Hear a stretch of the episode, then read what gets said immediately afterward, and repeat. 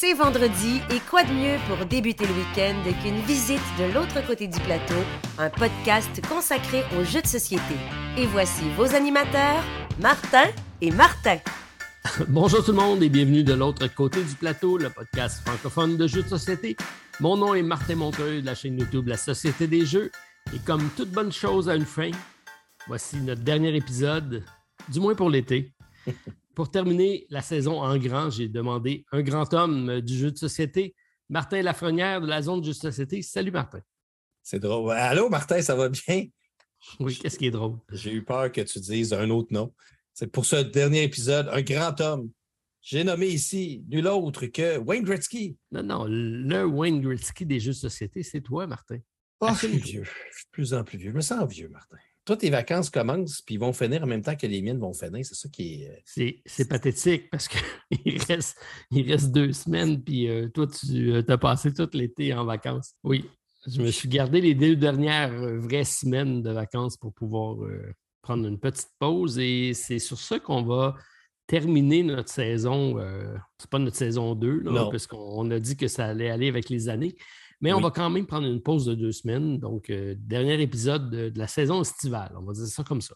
Exact. Ben, on, fait, on prend une petite pause. Là. De toute façon, moi, honnêtement, je pensais vraiment que la pause aurait été euh, à bien avant ça. Moi, je pensais qu'on aurait pris un deux mois de pause, Martin. Fait que, vois-tu, on, je pense qu'on en a fait euh, au moins un mois. Moi, je, m'attendais à un mois. Fait que, on va se prendre un, petit congé. on va recharger nos batteries. Puis on va revenir pour l'automne qui risque de s'en venir euh, avec des gros jeux comme euh, Drunagar, que je devrais recevoir en novembre. On était supposé recevoir ça au mois d'août. Tu m'as dit de le mettre sur ma table. Il est sur ma table de jeu pour la, fin pour la semaine, puisque je passe une semaine au chalet avant de partir pour deux semaines de vacances. Donc, c'est prêt à tester et à te donner mes retours au retour de ce fameux congé.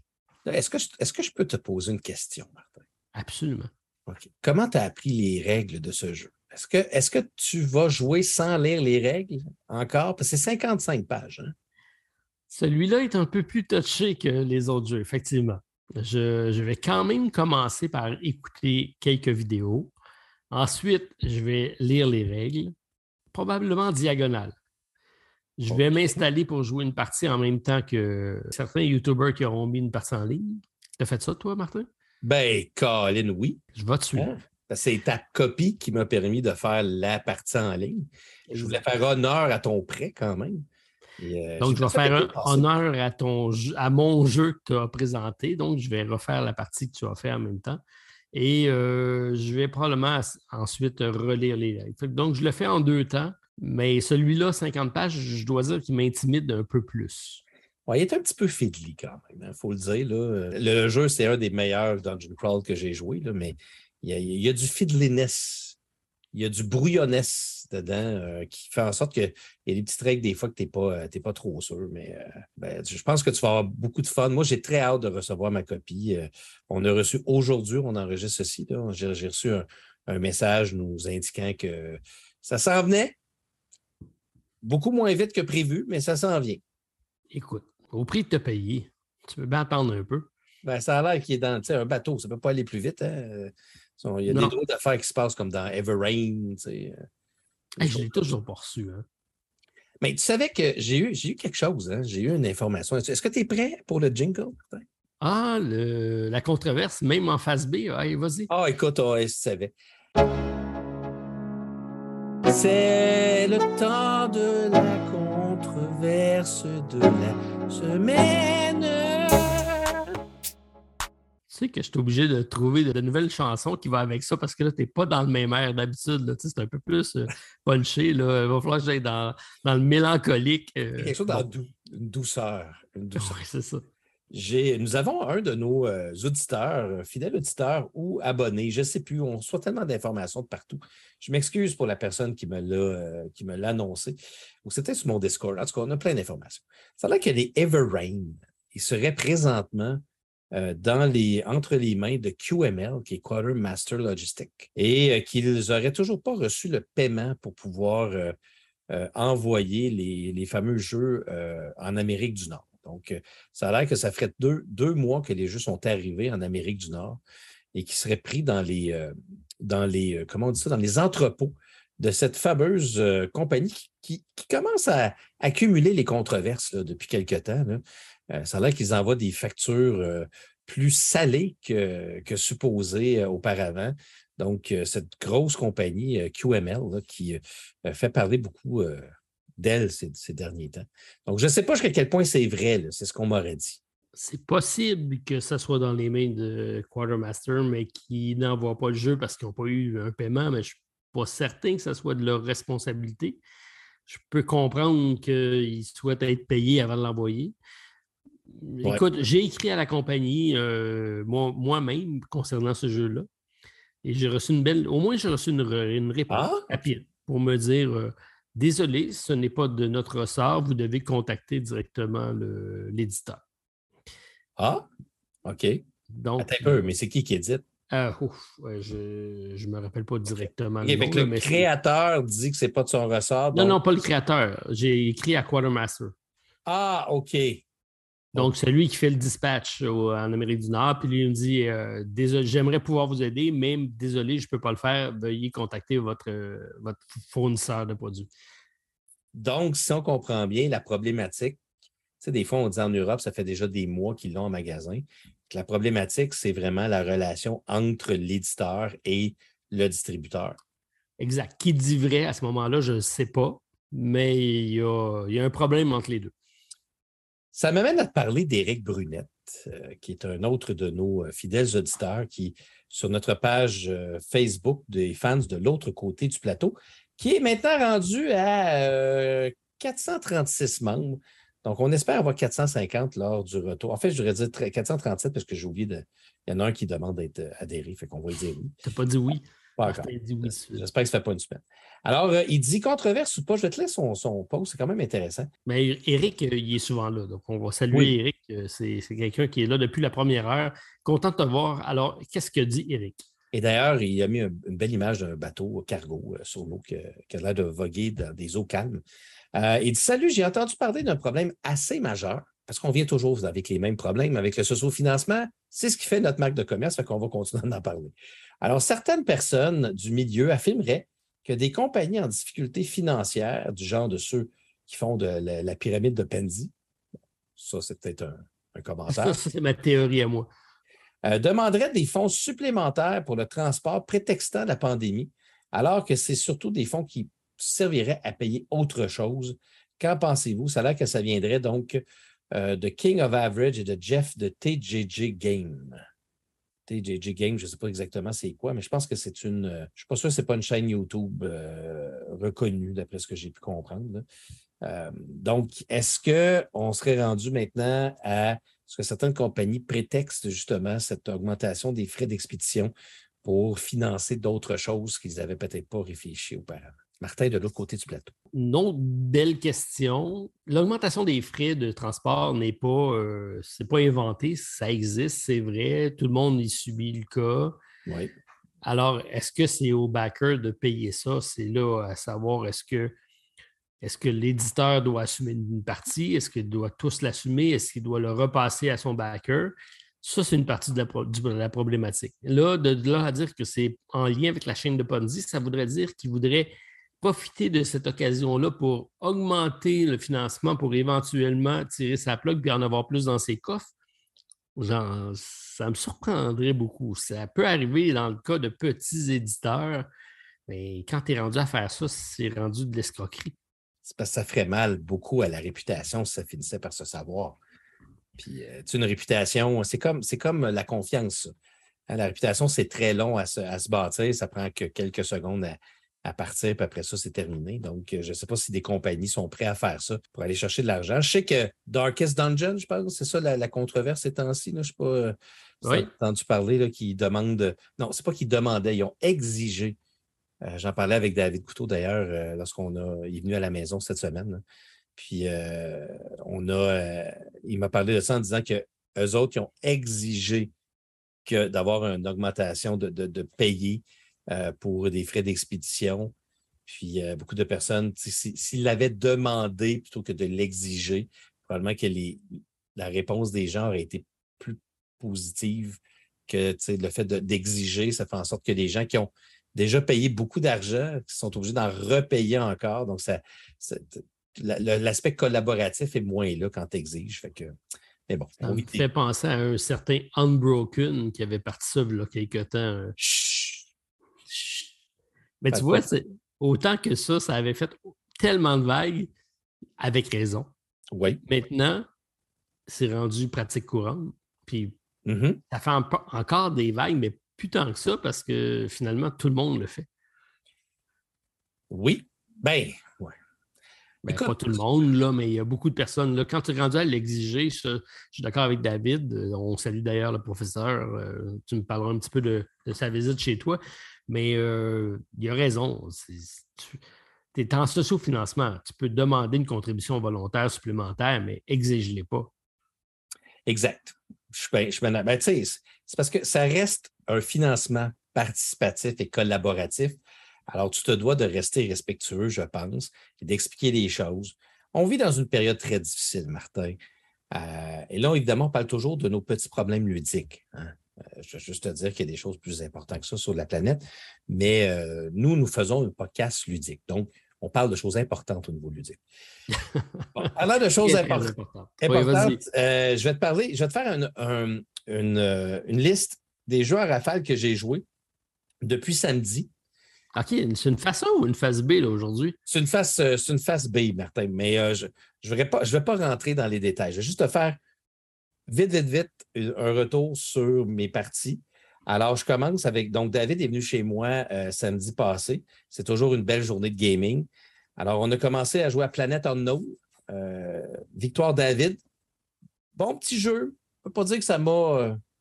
tu n'avais pas joué encore, toi? Non, je n'avais pas encore joué. J'ai bien aimé le Lazy Suzanne. Oui. Qu'on n'avait pas bien brassé au début parce que je, l'avais dépunché puis il fallait vraiment les mélanger parce que ça. Ah, t'es mis tout un, un de l'autre. c'est ça, un peu. Mais euh, j'ai trouvé ça correct. C'est un peu C'est drôle ce que je veux dire, c'est fiddly parce qu'on a joué avec les, planètes asymétriques. C'est correct. C'est pas. Je n'ai pas trouvé ça grandiose. J'ai trouvé ça intéressant. Sans plus.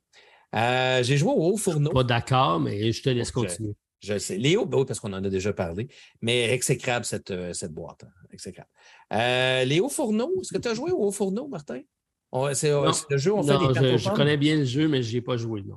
Alors, on a joué à deux joueurs. J'ai bien aimé ça. J'ai adoré mon expérience. C'est un genre de jeu d'enchères. Euh, on joue avec un joueur automatisé un petit peu. ça marche bien, les enchères, même à deux? Ouais, c'est correct. C'est un dé, puis euh, il nous bloque des, euh, choix. Là, fait que c'est, quand même intéressant. J'ai adoré quand même mon, mon, ma partie. Euh, puis les cartes, je les trouvais belles, même si elles sont un petit peu redondantes, malheureusement. mais j'ai bien aimé ça. En après-midi, il m'a sorti le gros jeu. Je n'avais jamais joué à barrage. Alors, oh, tu n'avais jamais joué à barrage. J'avais oh jamais. là, là, là, écoute, ça, ça, mérite plus que juste un petit survol comme ça. Là. Ben, ça, c'est le, genre de jeu que tu joues au début, puis tu te dis, OK, je pense que je sais comment ça marche, puis trois tours plus tard, tu te dis, j'aurais jamais dû faire ça à mon premier tour. Ben, ça date, je t'ai dit, David a gagné Planète Unknown, David a gagné Léo Fourneau, David m'a littéralement lessivé à barrage. Euh, mais barrage, écoutez, c'est un jeu de barrage. c'est un, jeu. Euh, c'est drôle parce qu'on n'incarne pas le Canada là-dedans. non. Ça me fait un peu rire, mais bon. Mais il reste que quand, David me l'a expliqué, parce que c'est un gros jeu, c'est quand même un jeu qui se passe, il y a beaucoup de choses. Hein. C'est pas si compliqué que ça à comprendre les concepts du jeu quand tu es habitué. Non, ben nous, on a déjà ces références-là. Donc, euh, de savoir que l'écoulement de l'eau, les barrages, les déviations, les turbines, ça, c'est un langage qu'on connaît bien. Puis ça devient un engine building qui fonctionne bien. Mais toutes les histoires de dérivation des rivières, puis à un moment donné, tu pensais faire bien des points là, mais il n'y a plus d'eau qui arrive dans ton, secteur d'activité, ça vient frustrer un petit peu. Mais ça, écoute, mais ce que, je veux dire, c'est que c'est un jeu de placement d'ouvriers et de gestion de ressources. dans ce jeu-là, tes ressources sont bien, bien serrées. D'argent, tu n'en as pas tant que ça. Euh, tu as des excavateurs, puis tu as des ciments. Je ne sais pas trop comment ça s'appelle, mais tu as deux types de machinerie pour construire tes, barrages, construire tes, euh, centrales. Euh, puis tes barrages, c'est justement pour garder l'eau, parce qu'on met des, petites ressources d'eau qui descendent d'une rivière. Puis là, ben, quand tu mets des barrages, tu t'empêches l'eau de s'écouler pour pouvoir les, les envoyer dans des turbines et les turbines vont alimenter des centrales hydroélectriques. Moi, je n'avais pas compris, ça c'est de ma faute, c'est pas parce que David ne me l'a pas bien expliqué, mais je n'avais pas compris que les. Parce qu'il y a des. Euh, on joue à deux joueurs, on a joué à deux joueurs. Il y a des centrales qui sont neutres. Puis eux autres, on peut prendre, n'importe qui peut prendre l'eau de ces barrages-là pour faire l'électricité. Mais quand c'est ton barrage, ton eau, il t'appartient à toi et tu ne peux pas te le faire voler. Euh, puis ça, ben, je l'ai compris juste à la fin de la partie. Puis euh, bon, ça, je trouve que ça, ça ce jeu-là, quand tu fais une petite erreur, tu es comme un peu fait. Tu n'es pas fait. C'est très pénalisant quand tu as mal fait une action, effectivement. Mais c'est très, très bon. J'ai, euh, Martin, j'avais ce jeu-là, je l'ai donné dans un de mes concours et quand. Quoi? Tu avais le jeu, tu t'en es débarrassé sans même avoir laissé, sans même l'avoir essayé. je l'avais passé à Stéphane. Stéphane qui en a fait un déballage, il a joué puis il a dit c'est correct, sans plus. Moi, je me suis fié à lui, finalement, il avait tort. Ben là, c'est Stéphane. Ben, c'est ça. Oh! Allô, Stéphane? Désolé, Stéphane, mais là-dessus, je, n'appuierai pas ta, décision. C'est un excellent jeu barrage. C'est vraiment très, très, très bon. Euh, j'ai adoré ça. Notre partie n'a même pas été trop longue, je te dirais. Deux heures avec les explications. Euh, ça a été. J'ai euh, pas joué, et c'est drôle à dire, hein, parce que tous les jeux d'habitude, j'ai joué, j'ai joué solo ou à deux joueurs. Celui-là, j'ai jamais fait ma partie solo. J'ai jamais joué à deux joueurs. Je n'ai joué qu'à quatre joueurs et même à cinq joueurs. Je pense que ça devient plus compliqué quand tu joues à 3, 4, 5 joueurs. C'est l'enfer. Parce que là, tu as beaucoup de personnes qui contrôlent plein. Nous autres, à deux joueurs, c'était moins pire. Euh, donc, j'ai pu suivre un petit peu. Puis il y a le concept aussi de créer de l'énergie euh, pour que tu puisses atteindre des niveaux pour pouvoir faire des bonus. Sinon, tu perds des points. En tout cas, c'est. Il y a beaucoup de choses, mais ce que je veux dire, c'est que la base du jeu n'est pas si compliquée que ça. le concept primaire, mais c'est sûr qu'il y a beaucoup de choses à comprendre au niveau de l'écoulement des eaux. Euh, c'est le genre de jeu qui n'est pas trop compliqué à comprendre, mais difficile à maîtriser. Exact, en plein ça. Parce qu'il y a tellement de choses à faire. Il y a une histoire de roue d'action aussi avec les, les placements d'ouvriers. C'est, écoute, il faut que tu penses vraiment à long terme dans ce jeu-là. que tu vois la conséquence de tes actions. C'est très brillant. Exact. Puis c'est un jeu où les bonus que tu ramasses en faisant tes contrats, sont vraiment cool parce que le fait de tourner cette fameuse roue-là plus vite pour ramener tes petits travailleurs, tu, veux aller chercher ça. Puis euh, c'est. Non, j'ai été très impressionné par Barrage et je suis très déçu depuis l'avoir. il n'est pas facile à trouver en plus. Et ah, puis en plus, je me suis dit, j'ai dit à David, je pense que là, il est présentement dans mon backstore pour mon concours que je fais là. Puis je vais aller chercher. Là, je suis allé voir. Ah non, c'était dans l'autre d'avant. Bon, ben, il y a quelqu'un qui est content qui l'a et qui joue avec, ou peut-être qui, qui dort. Ben oui, c'est un très bon jeu. Il faudrait d'ailleurs que je le teste en solo. Je ne l'ai jamais testé en solo, celui-là encore. Compliqué, hein? je pense que c'est 25 pages le, livret de ouais. Mais bon. bref, on verra un de ces quatre. Après ça, on a joué à Marvel Dice Throne. On a fait deux parties de Marvel Dice Throne que oh. j'ai reçues. Et euh, Marvel Dice Throne, ça reste un jeu exceptionnel. Et Martin, je me suis trompé. Moi, je pensais que avoir mis Marvel là-dessus, c'était ridicule. Mais finalement, étant donné qu'on connaît les personnages, c'est encore beaucoup plus thématique et beaucoup plus fun de lancer des euh, toiles d'araignée quand tu es Spider-Man, de lancer ton, marteau quand tu es Thor, Loki qui, peut faire de l'illusion. C'est euh, très, très, très cool comme, euh, façon d'utiliser les, personnages de Marvel. Et ils ont mis les standees dans les boîtes pour pouvoir jouer à Dice Throne Adventure. C'est là que tu m'as eu la dernière fois parce que moi aussi, je n'avais pas beaucoup d'attrait avec ce jeu-là. Mais quand tu me dis, hey, on peut faire le mode coop en adventure avec Marvel, je dis, oh merde. Là, je passe à côté de quelque chose parce que, effectivement, je suis très comic book, très Marvel. Euh, je pense que j'ai un brin de jalousie. Là, je pense que je vais y aller. Là. Écoute, moi, je l'ai pris sur le site de la compagnie. Euh, donc, je n'avais pas pris le, le socio-financement. Puis, il est arrivé euh, là, là, Il est arrivé au début du mois d'août. Puis euh, je te dirais que le, gros problème de, de Dice Adventure, je trouve, c'est que tu es obligé de garder le même personnage du début à la fin de l'aventure.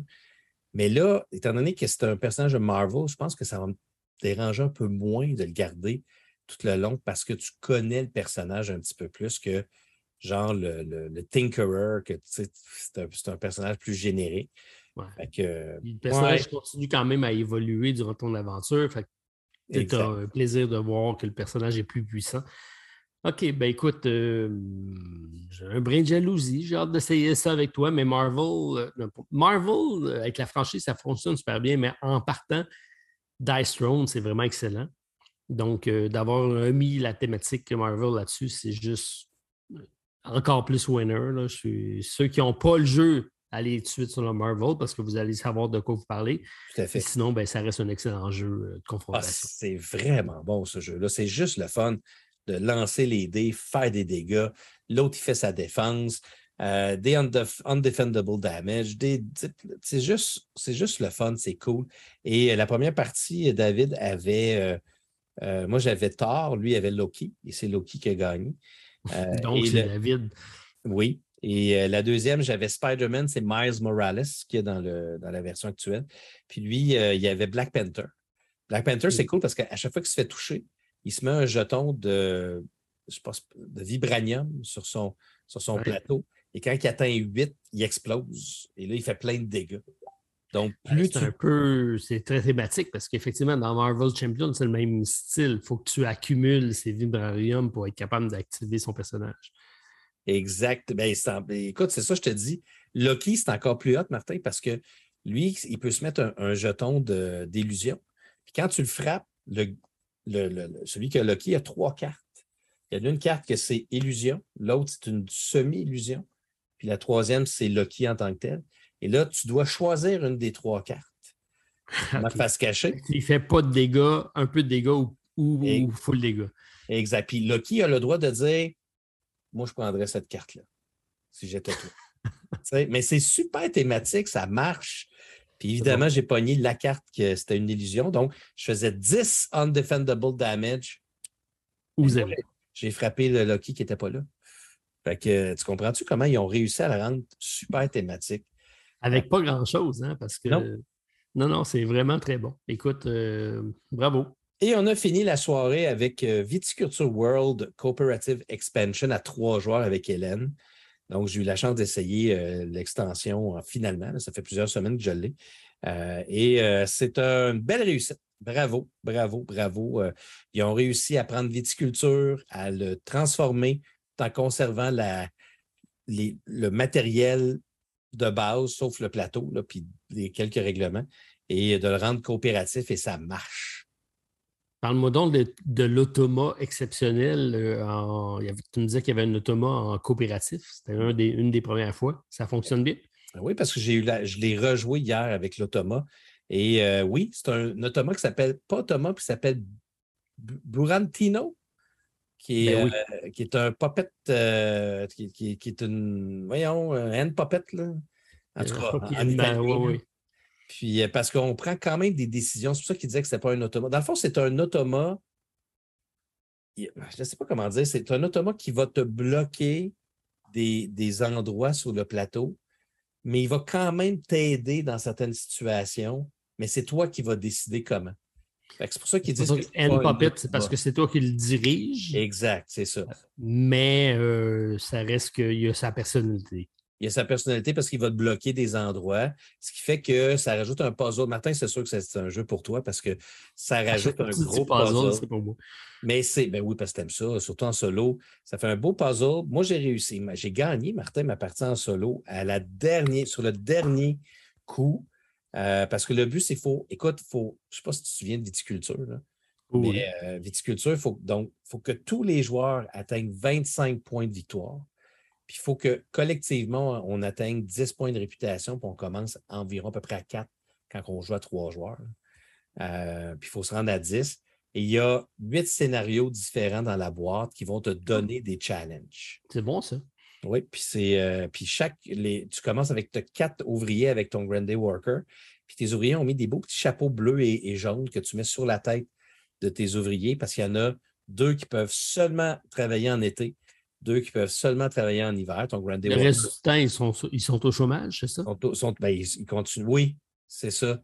OK, ou ils retournent dans leur pays parce que c'est des travailleurs saisonniers. C'est ça, exactement. Parce qu'ils font des, des switches comme ça. Mais tu peux en prendre un ou deux. Ben, tu, peux faire, tu peux les entraîner pour leur enlever le chapeau.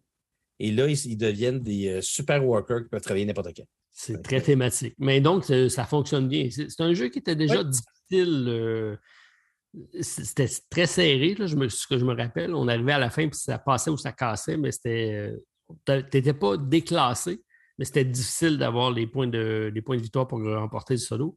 Alors euh, là, le coopératif est aussi difficile, c'est ce que je comprends? Oui, ben écoute, c'est sûr que j'ai fait le, scénario le plus facile qui est l'Asie.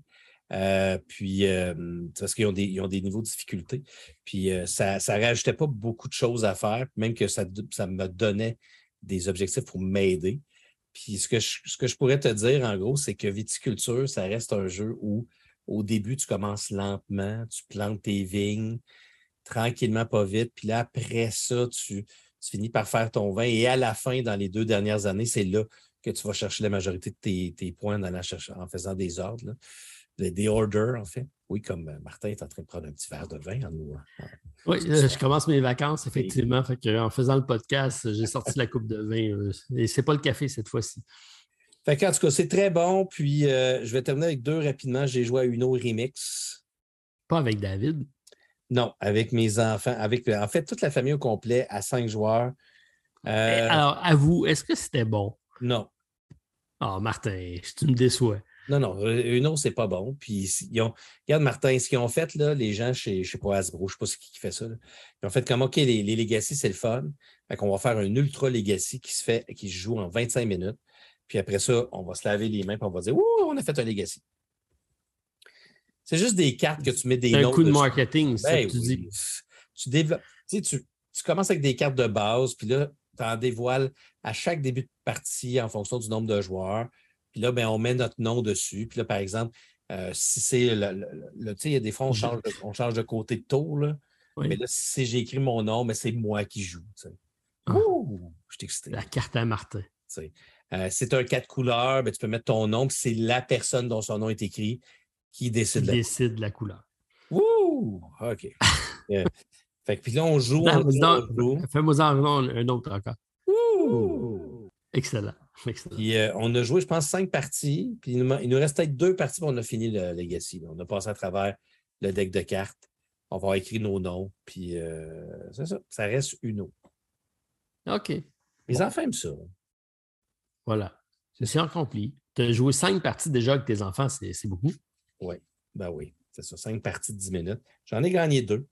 Mon fils Nathan a gagné deux, puis Hélène un, puis les deux plus jeunes, rien du tout. Fait que, tant pis pour eux autres. Tant pis pour eux autres. Un vrai père de famille. Puis, euh, bon dernier, Martin, j'ai ressorti aujourd'hui Septième continent. Non. Ah oui, j'ai euh, joué à Etherfield. Hein, tu sais que je suis en train de faire plein de vidéos euh, sur. Qu'est-ce qui t'a donné envie de ressortir le septième continent? Ben, c'est Etherfield. Etherfield, c'est un jeu un petit peu de, où tu, tu, tu, dévoiles des cartes, puis ça, ça, ça, te fait un beau terrain. Puis là, je me suis dit, J'aime ça, septième continent. Ça faisait au moins un an et demi que je n'avais pas joué. Je l'ai sorti. ça fait très longtemps. J'ai pas, depuis la pandémie, je n'ai pas touché. Mais est-ce que tu as sorti la boîte noire ou la, blanche? Ben, les deux, parce que moi. Euh, les, les combinés. Tout est mélangé ensemble. Ça, ça veut dire que tu ne l'as pas fait, toi, Martin? Oui, oui, mais. Euh, oui, parce que j'ai fait le troisième. Euh, comment ils appellent ça déjà? Des. des malédictions. Des malédictions. Je fais la troisième malédiction qui s'appelle l'offrande aux gardiens. Et, euh, et c'est, moi, je te dis, Martin, je capote sur le septième continent. C'est tellement bon. J'aime ça, ce jeu-là. C'est juste le fun de découvrir, de ramasser des items, de les construire, de survivre, de trouver une zone de chasse, de chasser, de manger, de rajouter des cartes, de continuer, puis là, de finalement trouver Là, présentement, là, je suis perdu. Là, je, peux laisser ça sur ma table de cuisine. Là, je suis perdu. Je ne sais plus où aller. Mais ce n'est pas grave. Je découvre des choses pareilles. Euh, septième citadelle, euh, je t'attends. Martin, tu m'impressionnes parce que tu euh, as donc sorti un jeu pour le plaisir de jouer et non pas pour faire une vidéo. C'est vraiment, tu avais le goût de jouer, tu l'as sorti et tu as joué. Exact. Dans le but d'en faire une vidéo, c'était ça au début, mais après ça, je me suis dit non, je vais m'installer sur ma table tranquille, puis je vais jouer sans aucune caméra et, euh, et tout seul. c'est un bon jeu solo en passant. Ah, excellent. C'est magnifique ce jeu-là. Puis euh, ça reste, selon moi, un beau chef-d'œuvre. Je sais que ce n'est pas pour tout le monde, mais je me la fais ma propre histoire. Je n'ai pas besoin d'avoir des textes. Euh, Ben, c'est exactement ça. Pour moi, ça, c'est le summum d'un jeu narratif, c'est quand toi-même, tu te crées l'histoire, puis tu as, le sentiment d'avoir accompli quelque chose, puis tu as créé cette histoire. Tu ne l'as pas subi, tu ne l'as pas lu, tu l'as fait. Et c'est ce qu'on fait avec ce jeu-là. C'est pour ça que c'est magique. c'est que les gens attendent toujours la suite de Victor. Oui, mais oui, oui, oui. Je sais. Un jour, Martin, un jour. Un jour, on ne sait jamais, ça va peut-être arriver. J'attends qu'on m'envoie en avant-première une copie du- euh, de la Citadelle pour pouvoir euh, sortir Victor. Ah, écoute, on va peut-être avoir des avant, des avant-premières dans- de l'autre côté du plateau, on ne sait jamais. Martin, je t'ai fait un cue d'ailleurs. Tu te rappelles la semaine passée? Oui, mais je ne sais pas si c'est si euh, s'il faut le dire ou pas. Fait que, tu sais, je- je- faut peut-être garder Martin. ça. Ouais, non, on garde rien secret, nous autres. On ne garde pas secret? Qu'est-ce Ben- que parle- Parle-nous-en donc, Martin. Ben, on, on- on parle souvent de ton jeu préféré. On a dit d'ailleurs la semaine dernière qu'il y avait beaucoup de jeux. Oui, Uno Remix. Alors, Remix 2 Ultra Legacy va arriver. Non, c'est pas vrai. Wouhou! Jeu de science-fiction, Martin aime beaucoup le Star Trek et on essaie de voir c'est quoi qui, euh, qui rentre le plus dans sa- son, son style de jeu. Et parmi ceux-là, il y a euh, donc euh, un jeu qui est très, très à thématique Star Trek qui est attendu chez, chez Awaken Realms et c'est ISS Vanguard. Martin en parle souvent, moi Ah. aussi d'ailleurs. Mhm. D'ailleurs, j'étais jaloux parce que tu allais recevoir la copie avant moi parce que tu as pris la version anglaise. Et Mhm. moi, j'ai euh, malheureusement pris la version française. Mais c'est correct, comme ça, on aura les deux versions pour euh, vraiment comparer puis en parler euh, en long et en large. Mais euh, suite à la dernière euh, vidéo podcast, et euh, il y a la compagnie donc, qui nous a communiqué avec nous pour dire qu'ils cherchaient des reviewers pour la version de ISS Vanguard. Et ils nous ont demandé la permission de nous l'envoyer. C'est drôle, ils nous ont demandé la permission. J'ai réfléchi à peu près 18 fractions de seconde pour répondre à la compagnie pour lui dire ben, vous avez trouvé vos hommes, effectivement, on va être, on va être présent. Moi, j'aurais répondu, bof, on n'a pas vraiment le temps, mais bon, si vous insistez, on va le faire. Euh, c'est correct. Que, en théorie, on pas eu cette subtilité-là, Martin. J'ai dit euh, je suis très content que vous ayez pensé à nous. On est présent, soyez-en sûrs. Nous attendons avec impatience cette copie pour, euh, puisque il fait- il s'agit du jeu qui est le plus attendu chez nous pour l'année 2023. ça, c'est 2022, Martin. 2022. 2022. OK, 2022.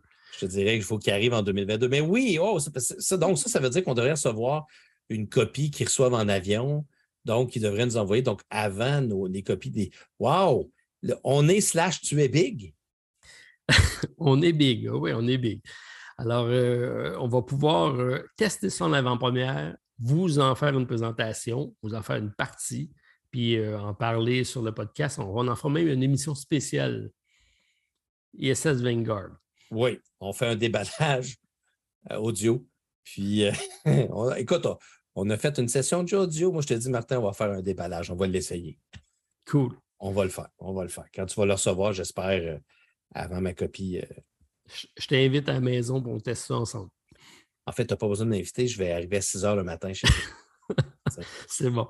tu me dis, Martin, euh, UPS Pure Later vont me- vont m'envoyer ça aujourd'hui. Je, peux aller chez toi, faire un petit, un petit peu de ménage si tu veux, et attendre que, que- ben, même prendre congé de la- Comme les Japonais, ils prennent congé quand Dragon Quest sort sur les, dans le jeu vidéo. Moi, je vais prendre congé pour ISS 24. Voilà. C'est dit. Martin s'est aventuré euh, du côté de, de l'exploration spatiale. Martin, tu seras notre capitaine. Il y en a des jeux d'exploration spatiale, là, Stars of Aquarius, ISS Vanguard, Starship Captain, tous ceux qu'on a parlé euh, la semaine dernière. Écoute, euh, il y en a plein. Hein? Starship Captain fait partie des jeux qui étaient sur la hotness euh, de jeux de Gen Con et c'est ce qui est censé être notre épisode cette semaine. Donc, Ben oui? on fait un petit retour sur le fameux événement Gen Con. Fait qu'on y va dessus, on part de ça parce que c'est le côté B, c'est un, c'est un, c'est un épisode festif, vacancier court. Court, je suis pas sûr, mais euh, oui, festif, c'est bien parti. Installez-vous confortablement pour explorer la face B de l'autre côté du plateau. Alors, Martin, on passe ça à l'instant. Alors, euh, j'attends de savoir c'est quoi tu nous proposes pour euh, découvrir tous ces beaux projets qui ont été présentés sur le Gen Con, qui a été malgré tout euh, très belle rencontre. On ne savait pas trop à quoi s'attendre cette année et il y a plus de 50 000 personnes qui ont franchi les tourniquets. Il y avait encore énormément de monde. Par contre, il y avait toujours le masque qui était de rigueur, mais c'était vraiment le retour. on sentait qu'on allait vers un semblant de normalité par rapport à cette fameuse COVID euh, qui nous a euh, happé de plein fouet. Oui, ça, ça m'a remis un petit peu en jalousie quand je. moi, j'ai regardé tous les vlogs de Dice Tower, puis euh, de d'autres chaînes aussi, puis de voir la quantité de jeux qu'il y avait de disponibles, et des jeux également qui ne sont pas encore sortis en magasin, mais que les éditeurs font une centaine de copies, j'imagine, pour, pour, pour Gen Con. Alors, euh, ça m'a juste euh, fait penser qu'un jour, j'aimerais bien aller faire un petit tour. C'est quelque chose qui serait dans mes cordes parce que je suis en vacances l'été. Euh, je, nous promets est-ce qu'on puisse peut-être un de ces quatre faire un épisode en direct du Gen Con. Martin, ça serait, ça serait intéressant. Martin, on demande directement nos passes pour l'année prochaine, puis on se donne rendez-vous là-bas. Moi, on m'a obligé à y aller l'année prochaine. désolé, je suis obligé d'être là. Ah, Colin. Moi, il faut que je demande à mon boss, attends un peu. Ah, je suis. OK. Je peux peut-être y aller. Ça négocie vite. Ça négocie. Ben, non, il faut que j'en parle à mon. Le boss, c'est ta blonde, ça. On, a du temps. Écoute, on va passer à travers 102 jeux. Ouch! Euh, c'est ça le but. Puis, c'est des jeux qui, sont, qui étaient dans le preview de Gen Con. Euh, puis, on va donner des petits commentaires comme ça. Le but, c'est pas d'en parler comme des fous, mais on va dire qu'est-ce qu'on en pense, qu'est-ce qui a été annoncé. Moi, j'ai quelques jeux euh, que je vais voir s'ils vont, ils vont apparaître dans notre liste.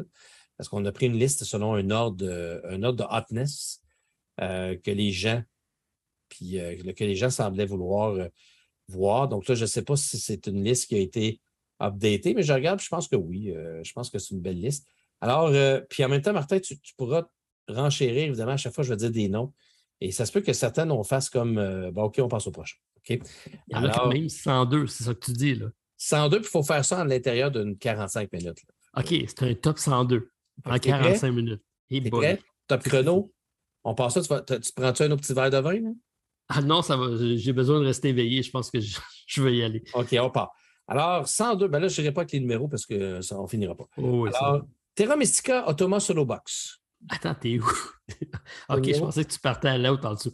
Euh, ah oui, oui, ça euh, m'intéresse grandement, ça m'intéresse grandement. Donc, Terra Mystica, je pensais que j'avais. Je, m'étais séparé de ma, ma copie, puisque le, nouveau jeu qui était sorti, qui était Gaia Project, avait déjà le mode solo dedans. J'avais pensé que je m'étais débarrassé de Terra Mystica. Finalement, je l'ai gardé, ce qui fait en sorte que je suis très intéressé par l'automa solo de cette version-ci. Donc, pour moi, ça va être dans ma liste d'achat éventuellement. Bon, et là, évidemment, c'est un jeu qui est déjà sorti en Europe euh, depuis longtemps. Je pense qu'il vient de sortir aussi en Amérique. Ce qu'on vous dit, c'est évidemment, ce sont des, des hotness pour le Gen Con. Moi, ça m'intéresse. Je l'ai encore, euh, Terra Mystica. Euh, puis j'ai vu une vidéo, puis ça me semble intéressant. Mais Projet Gaia, ça y ressemble tellement que je me demande si ça vaut vraiment la peine. Mais bon. Deux thématiques différentes. Un excellent jeu qui est dans le top 25 de BGG. Donc, c'est pourquoi je m'intéresse au jeu et en plus, c'est un solo. Le deuxième, c'est Switch and Signal de la compagnie Cosmos. Bon, il est sorti en février 2022. on, on passe. Oui, mais c'est quand même David Thompson. David Thompson, c'est celui qui euh, fait beaucoup de, jeux avec euh, AEG, entre autres avec euh, Inflexible Normandie et compagnie. Donc, ça, pourquoi ça m'intéresse. Donc, c'est un jeu de train. Je sais que JP adore ça. Ton, D'ailleurs, euh, tu ne nous as pas parlé de Québec. Tu es allé à Québec. Je il faut que tu nous en parles. Non, j'y vais, demain. Ah, tu y vas demain? Ben oui. OK. Donc, euh, je ne peux pas, je peux pas t'en parler encore. Je t'en suivre quand on se, on se, reparlera en septembre. Parfait. OK. Ouais, c'est ça. effectivement, bon, c'est un jeu de train, euh, mais bon, il y a de la générique, peut-être qu'il est très bon. On verra. L'autre, c'est un jeu qui s'appelle Four Humors de Adam Apple's Game, qui est prévu pour sortir en octobre 2022. Adam Apple Games, euh, c'est euh, la fameuse Lazy Susan que tu nous as parlé. Donc, euh, le jeu de. Planet Unknown. Planet Unknown, c'est exactement c'est eux. Donc, c'est une nouvelle compagnie qui a eu un beau succès cette année, qui arrive avec un jeu de 1 à 6 joueurs. Alors, est-ce que ça, ça devrait fonctionner? Je ne sais pas. Medieval, un jeu d'influence dans un royaume de bluff et de déduction. C'est rare qu'il y ait un solo là-dessus. Je, suis curieux. Allez, euh, voir là-dessus. Bon, j'aime pas du tout la couverture, mais bon, qu'est-ce que vous voulez? On ne peut pas toujours euh, juger par la couverture. un jeu que, tu as toi-même joué, Martin, je pense même que tu en, en, as parlé, c'est Dungeon Dice and Danger. De Richard Garfield, effectivement, un petit jeu de roll and write de D, 1 à 4 joueurs. Euh, moi, j'ai beaucoup aimé. Euh, je, me suis plastifié euh, des, feuilles pour pouvoir l'amener dans le temps des vacances. je trouve que c'est un bon passe-partout. On en avait parlé il y a plusieurs semaines sur la chaîne quand on avait fait les, nouvelles, d'ailleurs, puis ça, semblait bien nous intéresser. Puis je pense que tu l'apprécies bien. Donc, n'oubliez pas que c'est des jeux qui viennent de sortir en Amérique du Nord. Je sais qu'il y a plusieurs jeux qu'on va vous parler qui sont sortis en Europe depuis longtemps, comme Chronicles of Avel. Euh, je pense que c'est la version anglaise qui vient de sortir euh, aux États-Unis. Euh, est-ce que tu as joué à ça, à celui-là? Jeu fantasy, mais il me semblait un peu trop familial. Je n'étais pas amené à y aller directement, mais c'est un jeu dans lequel il y a un solo, mais c'est 8 ans et plus. C'est pour ça que je n'ai pas tout de suite été accroché. Donc, il est catégorisé aussi Children Games. Alors, à, découvrir, je n'ai pas été plus loin là-dessus. Les deux prochains, mais écoute, c'est des Cartographers Map Pack 6 et 5 qui s'appellent Horn Helm et Ketra's Step. Euh, moi, j'ai, Cartographer, j'ai joué une fois avec David, j'avais bien aimé. Euh, pas de là, je te dirais. Ah, puis il y a le Map Pack 4 aussi, euh, qui font partie de toute la gang. fait que c'est, ce sont des extensions qui sont très attendues pour plein de gens. C'est correct, là. Ben, pour les adeptes, pour continuer à, profiter du jeu. J'ai une question pour toi. Par contre, pourquoi le Map Pack 5, c'est de 1 à 75 joueurs, puis l'autre, le 6, c'est de 1 à 150 joueurs? Ben, c'est parce que c'est une extension 75 joueurs de plus. OK, c'est bon. Il y a peut-être plus de pages dans, le notebook. Ben, c'est intéressant pour ceux qui aiment le, concept. Euh, bon, je ne m'en suis pas procuré, mais c'est le genre de, trucs qu'on a dans nos boutiques et qui part quand même rapidement parce qu'il y a beaucoup d'adeptes qui aiment prolonger l'expérience de jeu. C'est un flip and write. Fait que les gens aiment bien ça. Puis euh, tout le monde de role player est un monde qui est bien apprécié. Euh, puis c'est drôle parce que justement, tu parles de ça, mais le Map Pack 6, il coûte 5 de plus que les deux autres. Donc, il doit vraiment avoir plus de feuilles. Ça, ça se peut, ça se peut. Là, le prochain, là, Martin, a Arc Nova Zoomac Pack 1. Alors, on avait parlé, ce n'est pas l'extension, je pense qu'ils ont déjà annoncé une prochaine extension qui va sortir un petit peu plus tard cette année. Euh, mais là, on nous, parle, imagine-toi, ça s'était annoncé pendant le Gen Con, le fameux Map Pack 1. Oh, on se peut plus. On s'était posé la question s'il allait avoir des extensions d'Arc Nova. Ma réponse spontanée a été oui. Puis effectivement, ça va, ça va pleuvoir puisque effectivement, c'est un jeu qui est très, très hype présentement. Les map packs, euh, je ne suis pas sûr d'avoir besoin de ça tout de suite parce qu'il y en a déjà beaucoup dans le jeu, parce qu'il y a quand même une asymétrie sur les, euh, fameuses euh, les fameux zoos personnels. Donc, je ne les ai pas tous essayés. Mais content de savoir qu'il va y avoir une vie, une vie par rapport à Arc Nova. J'ai, continué à faire des parties, j'ai continué à les apprécier, donc euh, ça, c'est très bon signe. Ouais, j'ai hâte d'y rejouer moi-même, euh, puis je suis posé de faire une vidéo sur ma chaîne depuis deux mois. Euh, ça n'a comme pas à donner, mais c'est un bon le solo. Je, te souhaite de l'essayer avec. Arnaud, je n'ai pas essayé encore avec Arnaud. C'est vraiment bon. Les map packs, ce qui est drôle, c'est que ça va arriver dans un genre de petit sac broché. OK. Donc, c'est écrit que c'est sorti depuis le 4, 4 euh, août. Fait que ça doit déjà être sur le bord d'être en magasin. D'après moi, ça ne coûtera pas très, très cher parce que je ne sais pas si tu te souviens, mais les cartes sont sur du papier cartonné. Donc, oui, très, très mince, effectivement. Ce n'est pas le meilleur du matériel, mais ça fonctionne bien quand même. Exact. L'île des chats, Kittens and Beasts, donc, euh, qui est le prochain. Bon, moi, j'ai joué à l'île des chats. J'ai trouvé ça correct. J'ai apprécié, même si j'ai fait une erreur de règle. Avec les bonnes règles pour les poissons, c'est ça? Oui, c'est ça, une bonne règle avec les poissons. Mais c'était la même règle pour les deux cas. C'est correct. Euh, mais bon, c'est une extension qui, euh, qui s'en vient. Euh, les, petits chatons et les démons qui ajoutent des personnages supplémentaires, quelques règles de placement supplémentaires, mais toujours apprécié l'île des chats. Le prochain, c'est Marvel Dice Throne, Scarlet Wish euh, versus Star et Loki versus Spider-Man. Ça va être des packs de quatre qui va être vendu en magasin. Mhm. D'ailleurs, je sais qu'il y en a quelques, quelques magasins qui en ont déjà reçu. Ah oui? J'ai pu voir, oui, parce que j'ai vu sur Facebook qu'il y a des magasins qui en avaient. Donc, voilà, moi, je vous le dis, si vous n'avez jamais joué à Dice Throne, allez-y, prenez ces packs-là, c'est vraiment bien. Vous en avez besoin juste de deux personnages. C'est en anglais, c'est sûr. J'imagine que Lucky Duck vont sûrement euh, traduire ça en français éventuellement, si vous êtes prêt à être patient. Euh, ça devrait s'en venir bientôt. Exact. Oui, Lucky Duck Games, c'est sûr qu'ils vont suivre. Ça fait partie de leur bon vendeur avec euh, Dice Throne. Donc, je m'attends à ce que ça suive de ce côté-là aussi. Bon, le prochain jeu, Martin, là, tu vas peut-être m'en parler. Je ne connais pas du tout. C'est John D. Clare, qui est quand même un designer connu. Ça s'appelle Empire's End. C'est supposé sortir en 2023. Euh, ça semble intriguant. C'est encore des cartes. Euh, c'est encore des, un jeu dans des sleeves. parce qu'il me semble qu'il est bon là-dessus, John Declan. Je me trompe peut-être.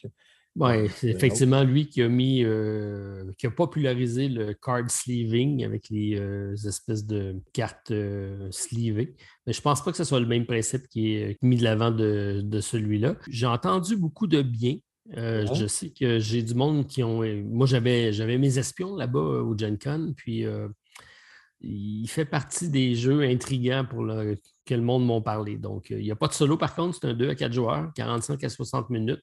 Mais John Declare, dès que je vois le nom, généralement, je tends l'œil, l'oreille surtout un peu plus, puisque c'est généralement c'est un des designers qui pousse le, le gameplay, la mécanique des jeux un peu plus loin.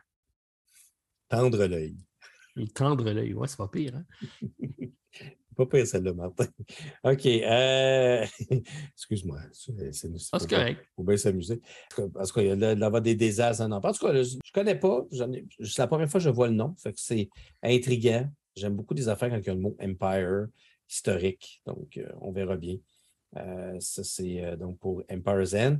Le prochain s'appelle Castle by the Sea qui est en démo. Donc, c'est un jeu qui va sortir en 2023 euh, de la compagnie Brotherwise Game. Je, sais, je l'ai vu. Euh, ils ont fait le tour Dice Tower, puis quand ils sont passés à côté, ils ont fait comme. Je pense que c'est un jeu où le but, c'est de créer des châteaux de sable. Euh, exactement ça. Puis il faut faire attention pour ne pas que les vagues emportent ton château de sable. Donc, quand on parle de concept un peu, un peu spécial, bien, vous en avez un là on essaie de se démarquer, hein, puis on essaie de, par tous les moyens d'être original. Juste celui-là, c'est Build and Rebuild a Tiny Sand Castle Kingdom. Donc, tu vas, le, tu vas, le, construire, mais tu vas le reconstruire parce que la vague va te le détruire. C'est intriguant tout ça. Un à quatre joueurs. Je ne sais pas si c'est plus gimmick que d'autres choses. À voir. J'ai aucune idée. Ça, mais c'est intriguant. Ils réussissent toujours à, nous intriguer un petit peu avec, euh, avec ces, ces jeux-là. Euh, le prochain, Martin, c'est un jeu qui s'appelle Planted, a Game of Nature and Nurture. Alors, euh, de la compagnie Buffalo Games, euh, qui, qui, écoute, qui, est, coté 1,64 sur 5 au niveau de la complexité. C'est encore un jeu avec des plantes. Et, ouais, on a Wingspan, les oiseaux, on a Canopy, les, les arbres.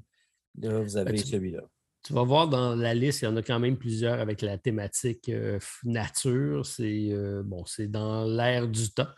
Il y a l'exploration spatiale et la nature. Donc, euh, c'est deux thèmes qu'on va voir beaucoup aujourd'hui, c'est sûr. Donc, celui-là, je ne le connais pas du tout. Donc, je vais me laisser surprendre quand il arrivera en boutique, mais je ne pense pas d'aller me le procurer avant ça. Mais d'après ce que j'ai compris, Martin, c'est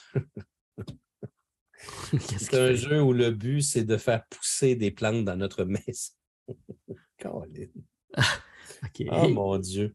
C'est écrit Collect your favorite plant and then try to feed them every round with the right combination of light, water and plant food. Ah. Martin, tu as ah. besoin de ça. Ça te prend une plante dans ta vie pour être heureux, Martin. Ah, je sais bien, je sais pas, Martin. Là, on passe de conquête de l'espace à je fais pousser des plantes dans ma maison. Sur le bord de la fenêtre. Sur le bord de la fenêtre. Ah, c'est écrit Created by famed game designer Phil Walker Harding. Oui, Fame. Qu'est-ce qu'il a fait dans la vie, lui? Ah, il a fait Phil, Phil c'est très connu, Phil. Oui, oui. il a fait des adventure games, beaucoup d'adventure games.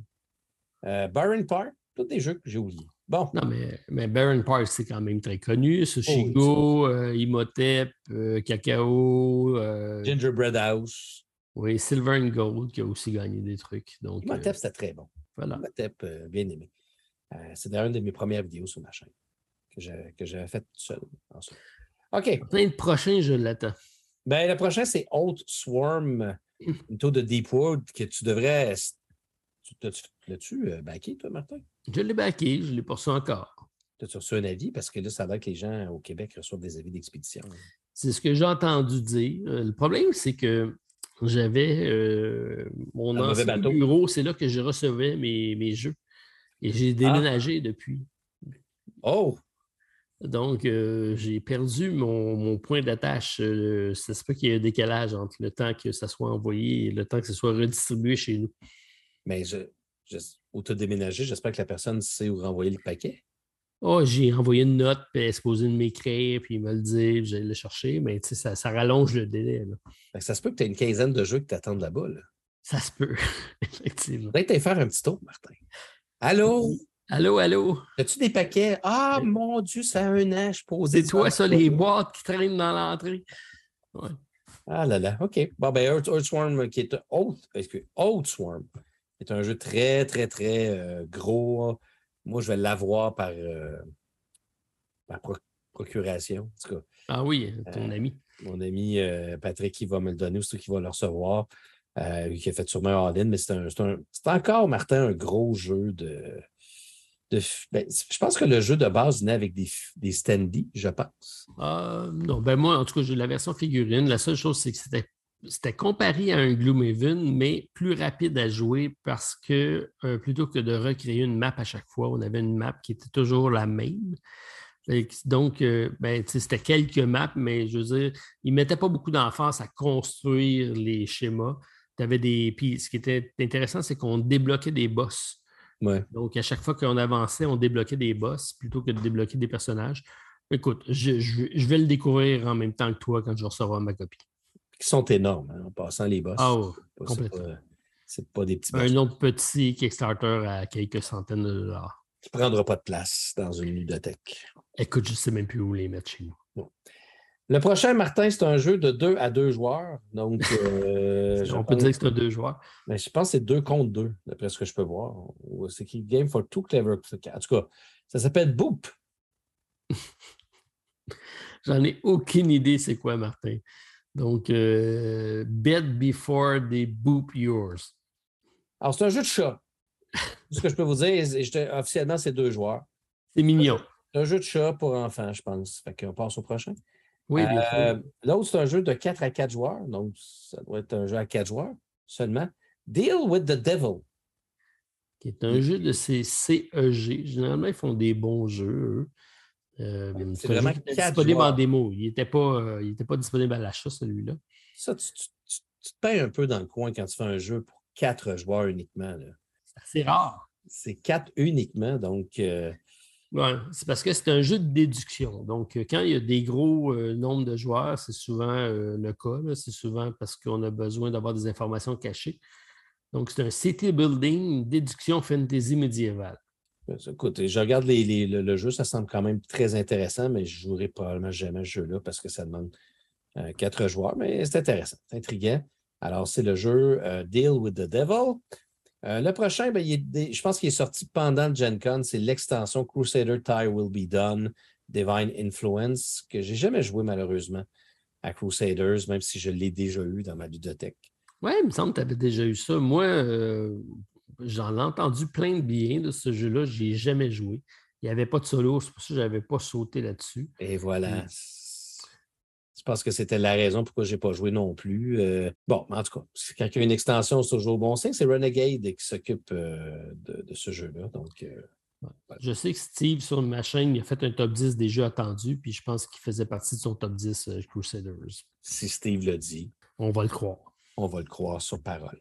Le prochain, par contre, tu, euh, j'ai hâte de voir parce que tu as joué, toi, à la version de base. Moi, je n'y ai pas joué, mais j'en ai entendu du bien sûr également. Ben non, c'est pas le même jeu, Martin. Euh, Ah c'est- non? c'est un autre qui s'appelle Circadien Chaos Order, qui est comme euh, Un stand-alone? C'est un stand-alone, oui, parce que le premier, c'était Circadien Premier Ordre. Oui. Alors, celui-là, c'est Chaos Order.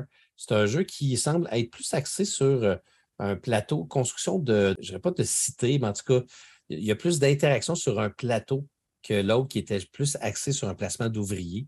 Euh, donc, euh, ça semble être un jeu de bataille de contrôle de territoire un peu plus. Exact, c'est en plein ça. Un jeu, je te dirais, un petit peu plus euh, épique que le premier, mais le premier, vraiment très bon. J'ai adoré vraiment beaucoup, beaucoup, beaucoup, beaucoup le jeu, malgré qu'il était d'une laideur incroyable. Et là, ils ont changé le. Ça me fait penser à Ian Zen un petit peu. Ils ont changé complètement l'aspect artistique de la deuxième édition pour. Ils ont refait Circadien, première lueur, avec un nouvel euh, artiste. Je ne sais pas si c'est le même artiste ou pas, mais en tout cas, est artistique différent. Ils ont retravaillé la direction artistique. exact, c'est en plein ça. Mais parce qu'effectivement, moi, je n'avais pas accroché parce que visuellement, ça ne me disait pas grand-chose, mais à force d'écouter des, reviews, je me suis dit, bon, je vais devoir aller voir c'est quoi ça, ce fameux euh, circadien-là, parce que beaucoup de monde en parlait en bien. Ben, en tout cas, celui-là m'intéresse euh, beaucoup, euh, Circadien Chaos Order. je vais voir. J'ai bien aimé le premier. Euh, le premier, je, je dirais que là, il est dans mon backstore. Parce qu'il faut que je fasse de la place, je n'ai pas le choix. Mais si un jour je retrouve la. attends, il faut que je l'essaye avant que tu t'en débarrasses. Il reste quelques semaines. OK, c'est bon. Avant que je m'en débarrasse. Mon concours est lancé. malgré que c'est peut-être un des jeux qui est obscur. Mm j'ai des, des, jeux cachés. Euh, fait que c'est un jeu asymétrique, un à, six joueurs. Ah oui. c'est écrit one of six. Ah non, non, non, c'est deux. Non, deux, à, cinq. C'est qu'il y, a six factions asymétriques dans le jeu. Exact. Alors, euh, voilà. ça, c'est le, nouveau euh, circadien. le prochain, c'est Galaxy Trucker Keep on Trucking, troisième quart de 2020, deux, c'est une extension? Oui, c'est une extension. Oui, c'est une extension parce qu'ils ont fait l'année passée, quand j'étais au Genton l'année passée, c'était la sortie euh, du remake de Galaxy Trucker qui avait fait une, partie, une euh, version plus courte, plus euh, mainstream, plus rapide d'un grand classique quand même. C'est un jeu qui, date de mm-hmm. longtemps, qui est un jeu du concepteur Vlados Vasil quand même. Ben oui. donc, est-ce que tu as déjà joué à Galaxy Trucker? Non, Martin. Martin, je dois te dire que je fais partie de ta gang parce que j'ai jamais joué également. Et pourquoi? Je sais exactement ce que c'est, mais euh, j'ai failli repartir avec l'année passée en me disant il faudrait que j'essaye celui-là. Il fait partie des grands classiques, mais euh, c'est un jeu dans lequel on va, on va devoir. réel. Ouais, mais toute l'histoire de déconstruire son, son vaisseau, puis de problème. Mais effectivement, il y avait le temps réel. C'est pour ça. Puis il n'y avait pas de solo. C'est un 2 à 4 joueurs. Puis je pense pas que j'avais le bon crowd pour jouer avec ça durant, euh, avec, avec ma gang de chums. Mais euh, j'ai toujours voulu l'essayer, celui-là. Martin, il faudrait jouer ensemble. Huit ans et plus, on devrait être correct. On devrait être correct, mais on était supposé se voir deux, trois fois cet été. Euh, mm-hmm. Alors, le prochain, c'est un jeu que ça a l'air qui est vraiment super beau sur le plateau. Dice Tower en ont parlé. Ça s'appelle Steam Up. A Feast of Dim Sum. Euh, ah, ouais, euh, je l'ai couvert durant la campagne Kickstarter. C'est un jeu dans lequel il y a un Lazy Suzanne, le même style. Donc, on tourne des dim sum, mais on va euh, créer des, des plats japonais. Donc, c'est une collection de, c'est une collection d'ensemble. C'est super bien fait. Moi, j'ai trouvé ça intéressant, la proposition qui avait été faite durant la campagne. De là à dire que je vais me l'acheter, pas certain, mais je le trouvais beau. Je le trouvais euh, thématiquement bien fait. Oui, et je te dirais qu'au niveau de, des jeux, un des jeux les plus où le matériel semble très intriguant, j'ai hâte de voir le prix, parce que les Suzanne en partant, des beaux petits plats pour mettre tes, différentes. Euh, je, vois qu'il y a des jetons. Je, vois que tu peux jouer avec des jetons aussi. Je ne sais pas si les jetons et les garnitures sont identiques. En tout cas, bref, euh, c'est intriguant. Je te confirme, Martin, par contre, que ça ne se mange pas. Non? Non, malheureusement. mais il y a l'air d'avoir des beaux petits euh, morceaux de, crevettes. C'est-tu des crevettes? C'est pas, en tout cas, des, Ah bon, bref. OK, tu viens de briser un petit peu mon. Ouais, désolé, désolé. Le prochain est attendu par plein de gens. Il est en démo aussi. C'est supposé sortir au quatrième quart de 2022. C'est War of the Ring, The Card Game. On en a euh, parlé, toi puis moi, il y a quelques semaines. Il n'y a pas beaucoup d'informations. Euh, pas grand. Ben, on sait c'est quoi, là, mais je veux dire, il n'y a, pas, euh, même pas d'image sur le Board Game Geek encore. Euh, donc, c'est un jeu pour deux à quatre joueurs. on dit que c'est un. C'est un, jeu de confrontation là, où il va y avoir quatre personnes qui vont pouvoir se, battre en deux équipes. le Shadow contre les Free People. Et puis, mm-hmm. voilà, en utilisant des cartes. C'est un thème qui va prendre beaucoup de valeur cet automne. Tu sais pourquoi, Martin? oui, il y a une saison qui arrive, en, ben, une série. Donc, la série arrive sur, moi, je me rappelle plus c'est laquelle. Amazon Prime. Amazon Prime, c'est ça. Effectivement, on va en entendre beaucoup parler. Ça reste une franchise très prolifique. Ce que je suis surpris, par exemple, c'est l'auteur, c'est Yann Brody, qui n'est pas celui qui avait fait le jeu original. Pas, je pense que ce pas du tout le même type de jeu non plus. Donc, c'est pour ça qu'ils sont allés vers alors, euh, ça devrait sortir d'ici la fin de l'année si tout va bien. Euh, le prochain, il y avait un très beau boot à Gen Con avec un, avec un gros camion de, de, courrier américain. alors, ça s'appelle USPS, The Great American Mail Race. Alors, USPS, puis The United States Postal Service. Un jeu de 2 à 4 joueurs de, de Ed Nojokaz. Je ne connais pas. Euh, de la compagnie Big Potato. Et euh, c'est un jeu où on va vraiment mettre des stamps, des, euh, étampes sur euh, des, colis qu'on va recevoir. Et tu ne peux pas avoir le, jeu le plus thématique USPS qui existe sur la planète. Alors, si vous êtes des, des amateurs de USPS, vous avez votre jeu. La poste a toujours fasciné. Donc, euh, même il y a eu des films là-dessus, euh, parce que ça date de longtemps, la poste. Et puis, ça continue à se. Malgré le fait qu'on a encore des emails et tout ça, qu'on est dans le monde virtuel, on continue à recevoir des colis. La preuve, c'est que nos jeux Kickstarter arrivent encore par euh, ces fameux postiers-là. Et savais-tu que j'ai écouté un podcast et il parlait des 13 façons officielles de livrer un colis? Il y a 13 façons officielles de livrer un colis euh, en Amérique du Nord, donc par, USPS. Euh, donc, bien sûr, la, route. Et, mais il y a toutes sortes de choses dont euh, j'ai appris qu'il y avait des livraisons en 4x4, ah. en air balloon, donc en ah. montgolfière. Ben oui. à cheval, j'imagine. oui, pour en avoir 13, imagine-les tous, ils sont tous là. Puis dans le jeu, c'est repris donc de, de façon un petit peu humoristique, mais euh, bon, à essayer, pas sûr à acheter, mais Big Potato, c'est toujours des jeux très drôles. Donc, euh, c'est un pick-up and deliver, on s'entend. Ben oui. C'est pas plus euh, compliqué que ça. Puis si USPS ne vous intéresse pas, avez juste acheter des décals de UPS ou de Purolator, ça vous tente. Ou de France, je ne sais pas quoi. De Canada Post. Canada Post. Peu importe. OK. Euh, on a presque fini, Martin. Ben oui. Euh, bon, It's a Wonderful Kingdom, on va passer un petit peu par-dessus parce qu'il est sorti depuis très longtemps en français.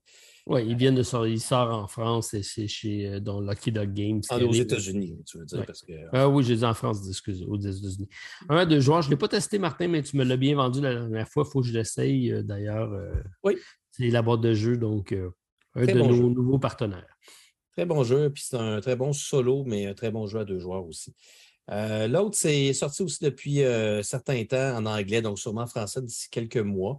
Euh, c'est Exit the Game de Lord of the Rings Shadow over Middle-earth. Donc, comme je te dis, le, thème qui revient. Ben oui. C'est sûr et certain. Le prochain, c'est un jeu de 3 6 joueurs. Il s'appelle The Stuff of Legend. OK. C'est encore des, un jeu de toutou en passant, de stuff. C'est des toutous.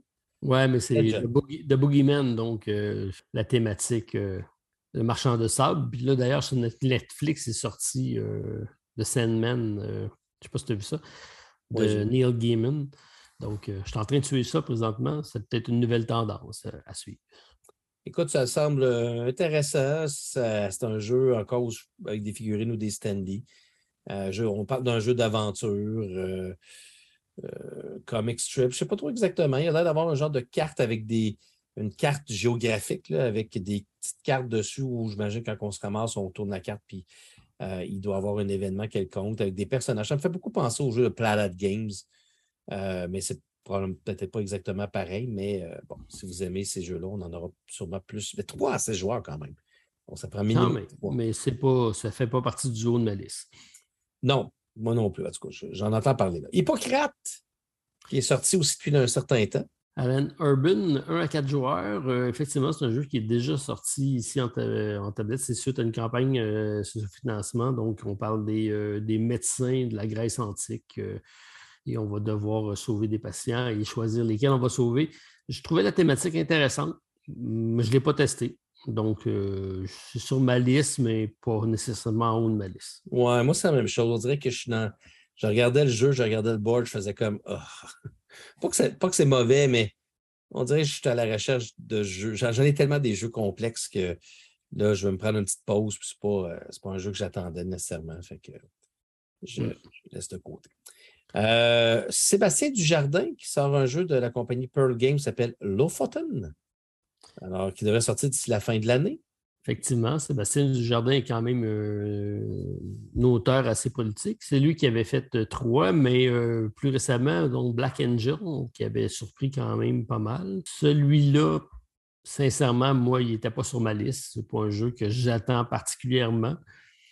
J'attends de voir peut-être en sortie boutique, on verra, mais pas pressé de le voir. Jeu à deux joueurs, on dit que c'est un jeu de stratégie originale et captivant euh, les îles de Lofoten étaient une importante terre viking. Dirigez au mieux votre flotte de dracars et tentez de devenir le Jarl le plus puissant de l'archipel. Donc, un, jouez une carte de, votre main. Deux, la position de la carte dans votre main définit l'ordre donné à vos dracars. Et trois, chargez les marchandises ou stockez-les dans vos entrepôts. Donc, encore un, petit jeu de viking. C'est quelque chose qui vous intéresse. On essaie de se démarquer hein, avec les quelques lignes d'un punch d'un jeu celui-là me, après ma barre, tu viens de me le lire et il semble intéressant à le tester, mais ce n'est pas, pas, un achat instantané pour moi. Il te laisse de glace? De, glace comme les Nordiques. Voilà. Merci. Je m'en vais. OK. Euh, le prochain. Ah, Martin, quand on dit qu'on essaie de se démarquer. Un jeu qui s'appelle Kite.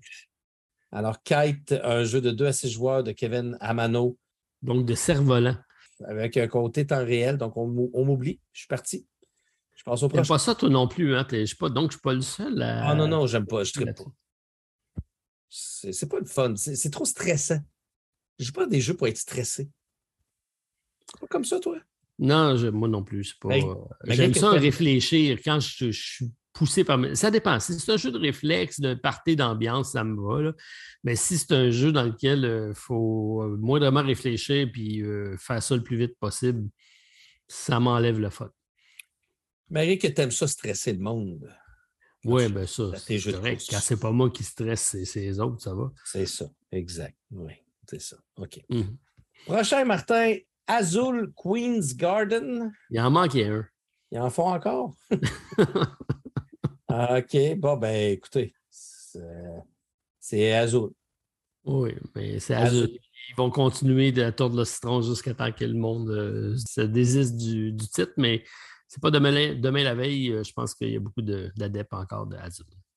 Alors, y vas-tu pour un jeu à la place qui est un jeu qui semble être japonais, Taiki Shinzawa, peut-être que je me trompe, mais ça s'appelle Ghost of Christmas, euh, qui est quand même un, jeu que je connais absolument rien, qui, a beaucoup de pouces vers le haut. Donc, euh, c'est quoi ça? En tout cas, c'est un jeu japonais, je, te le confirme, mais, ou, coréen peut-être, mais je ne sais pas.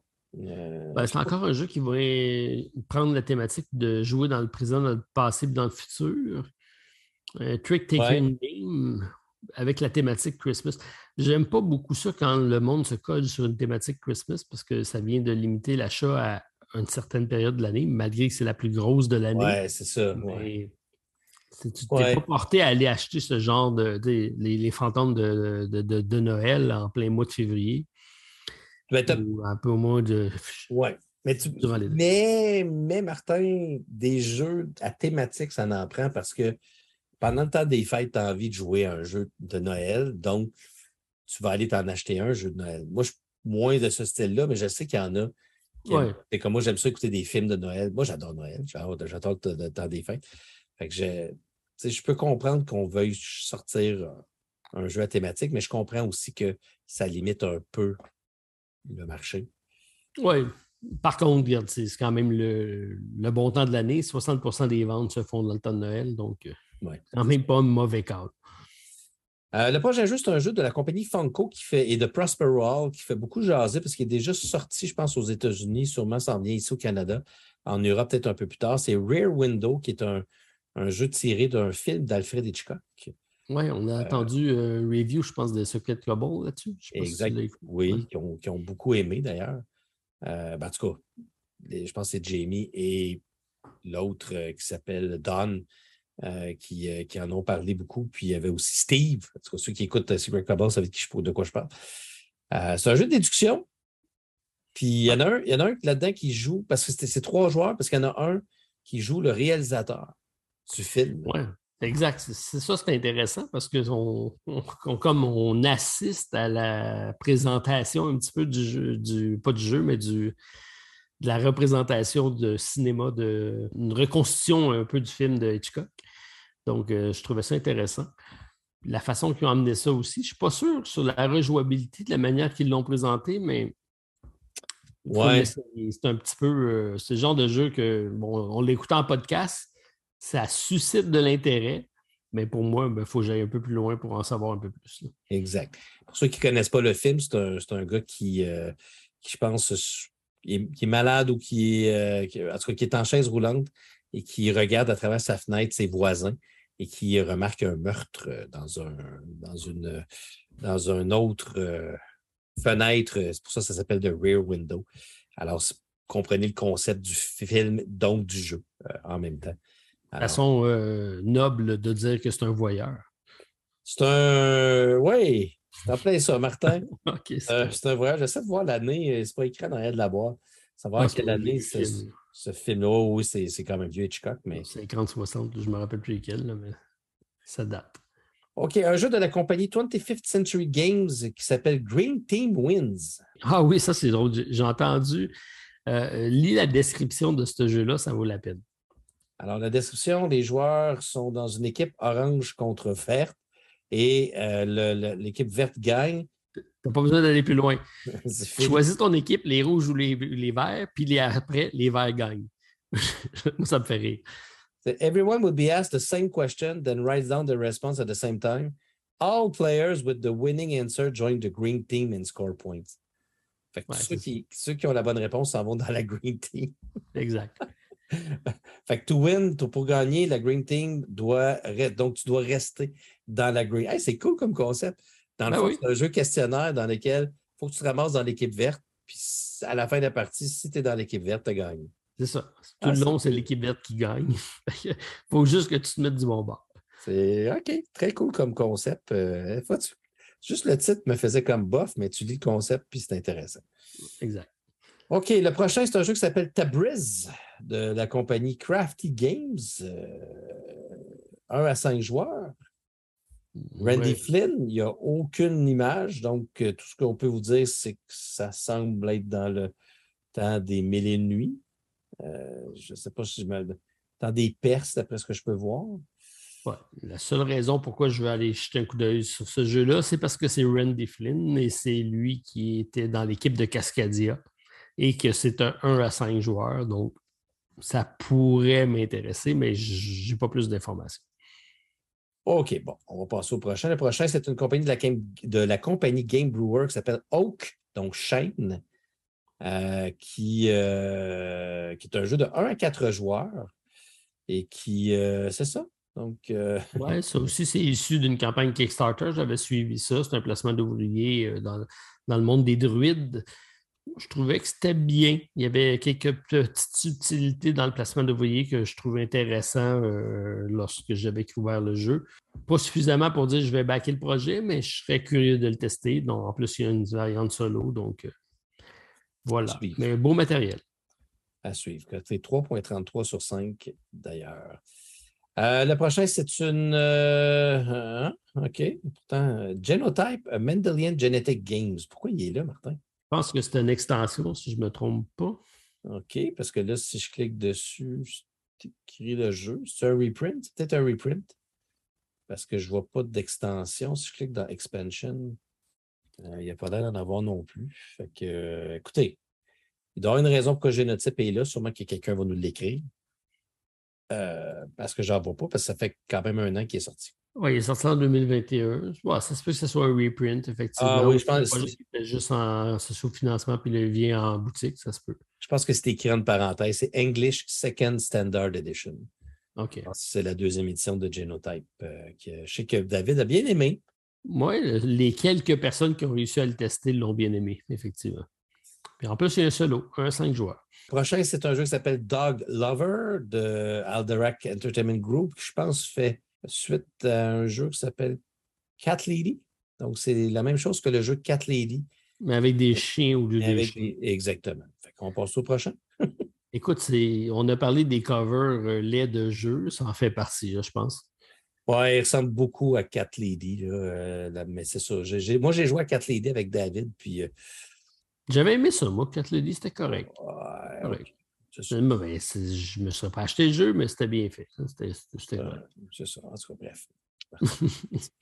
le prochain, c'est un jeu qui a un beau nom, en tout cas, c'est de la compagnie Gigamic. Euh, Johan Lemonnier et Christophe Valla, qui s'appelle Critical Foundation, saison 1.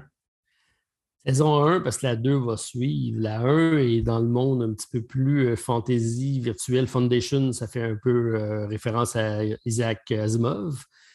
Et effectivement, c'est dans un esprit un peu fantaisiste. C'est une initiation au jeu de rôle qui se joue en, en une heure environ, dans lequel il n'y a pas vraiment de DM. Le jeu, tu vas être guidé par le jeu. Euh, chacun a son personnage et on va vraiment s'initier. On va avoir. C'est un, vraiment un jeu de rôle light euh, dans lequel on va progresser dans les histoires un après l'autre. Euh, il y a eu une très, très belle réception de Gen Con. La façon que c'était présenté, c'était bien. Puis la popularité du jeu de rôle commence à, bon, ça, a déjà été très populaire, ça redevient à la mode. Puis là, ça permet au monde qui ne connaissent pas le jeu de rôle d'embarquer dans cet univers-là. Oui, en tout cas, ça semble euh, très intriguant et c'est bien de, de faire cette, euh, cette initiation-là. C'est critical et on dit que c'est fait sous forme de série télé, 30 euh, minutes selon ce qui est écrit. 30 minutes pour jouer et c'est cool. Oui, c'est plusieurs scénarios, effectivement. Tu peux prendre le rôle du Game Master. Exact. Le prochain qui va suivre, c'est dans un monde plus fantasy. Alors, euh, on va avoir saison 2. Euh, le prochain, c'est un jeu de la compagnie Devious Weasel Games qui s'appelle Cosmic Frogs. Quelle couverture de malade! Allez voir ça, c'est quelque chose. Attends, c'est marqué en dessous Buy Now 111,97.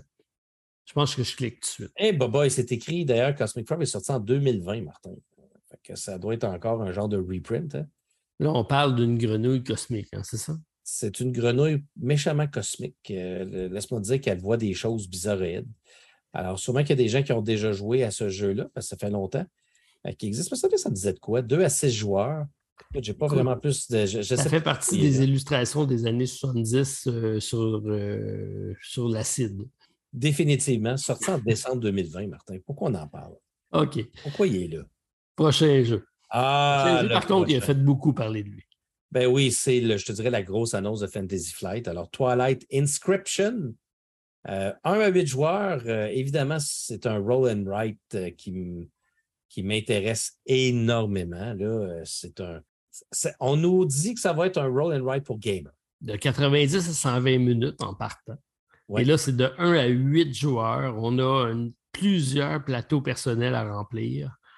J'ai hâte de voir s'il va y avoir beaucoup d'interactions entre les joueurs. Par contre, est-ce que de quelle façon ils vont reprendre l'expérience de Twilight Imperium? Dans le fond, c'est ça, c'est Twilight Imperium en mode roll and write. Très curieux par celui-là.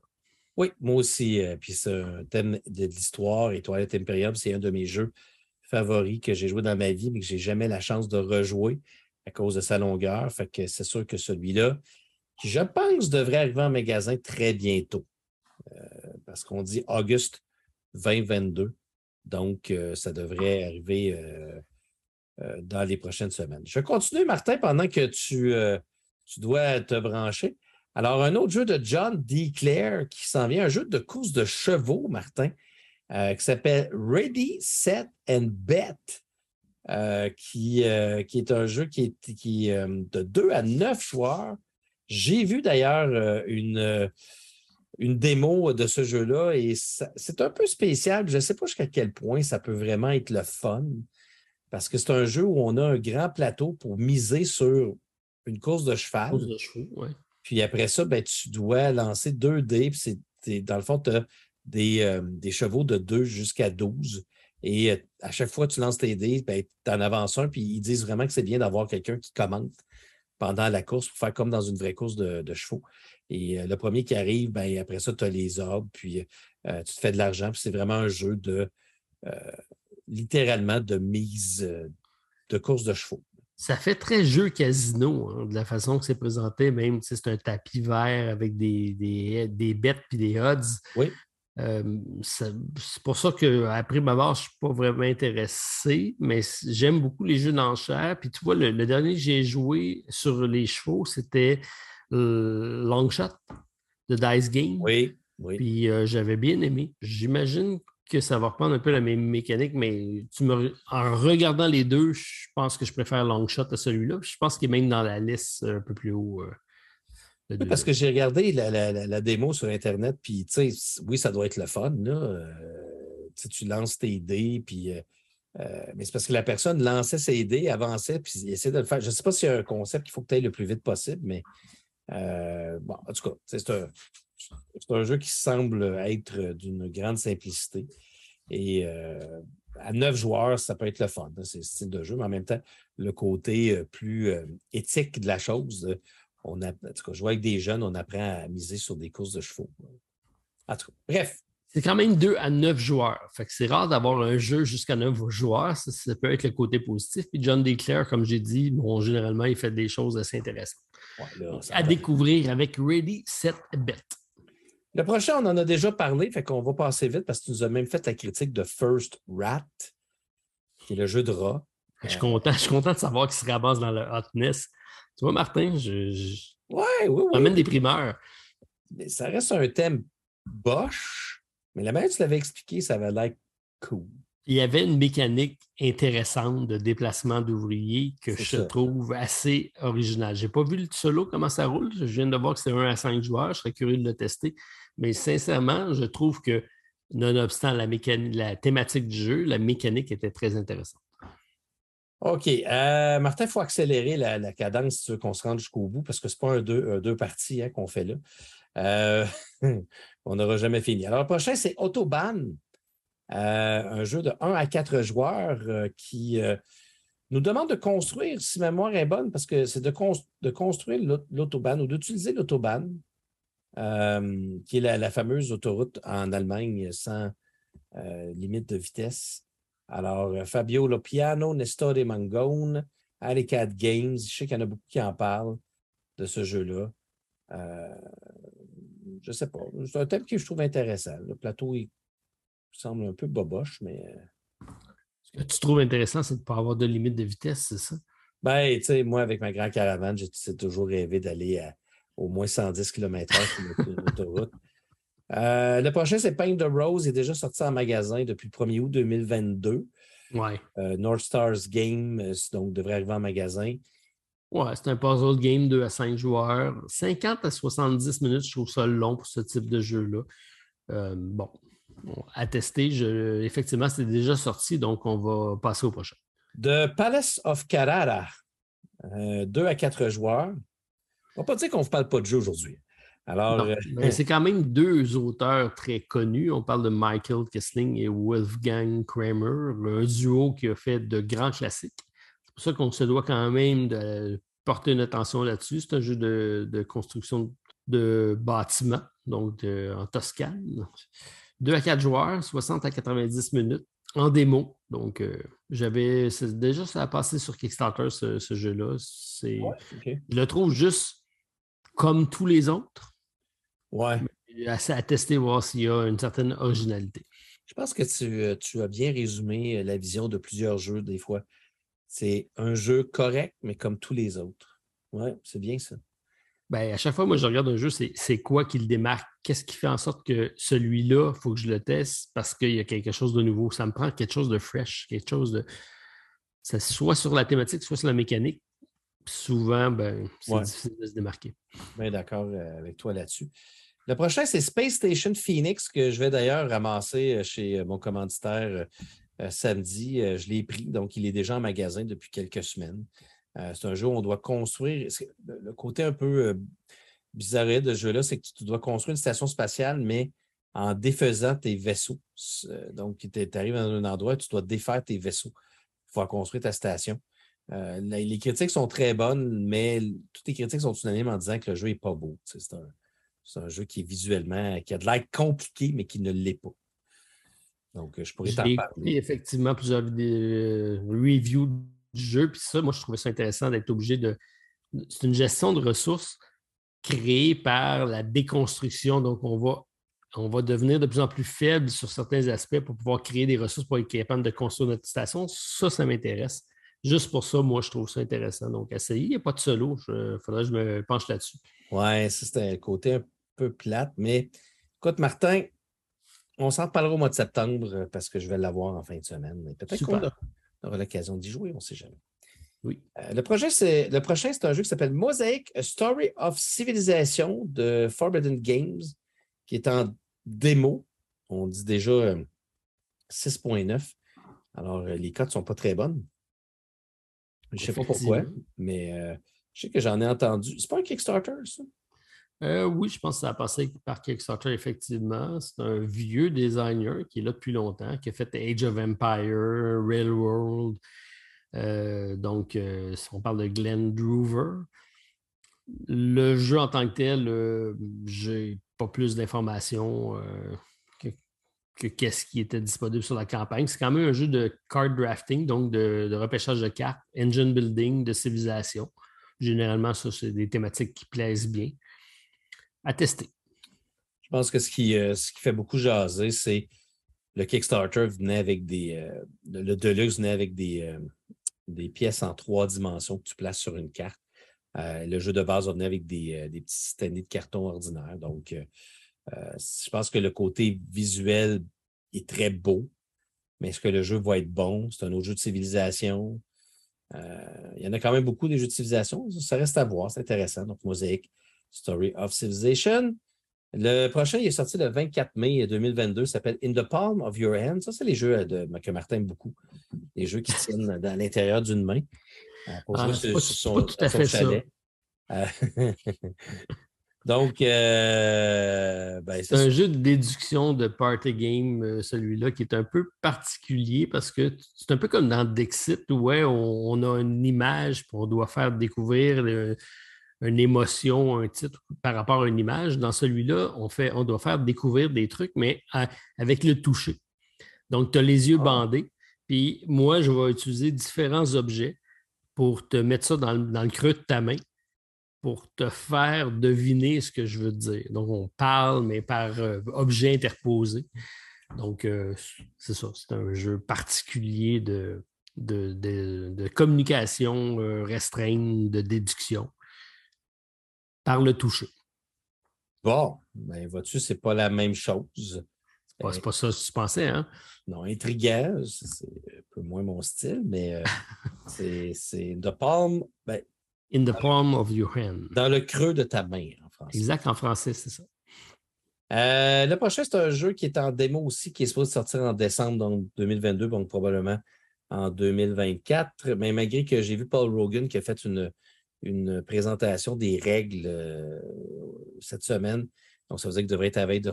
Les backers vont probablement le recevoir bientôt. Ça s'appelle Endless Winter Paleo Americans, euh, qui semble être un gros jeu.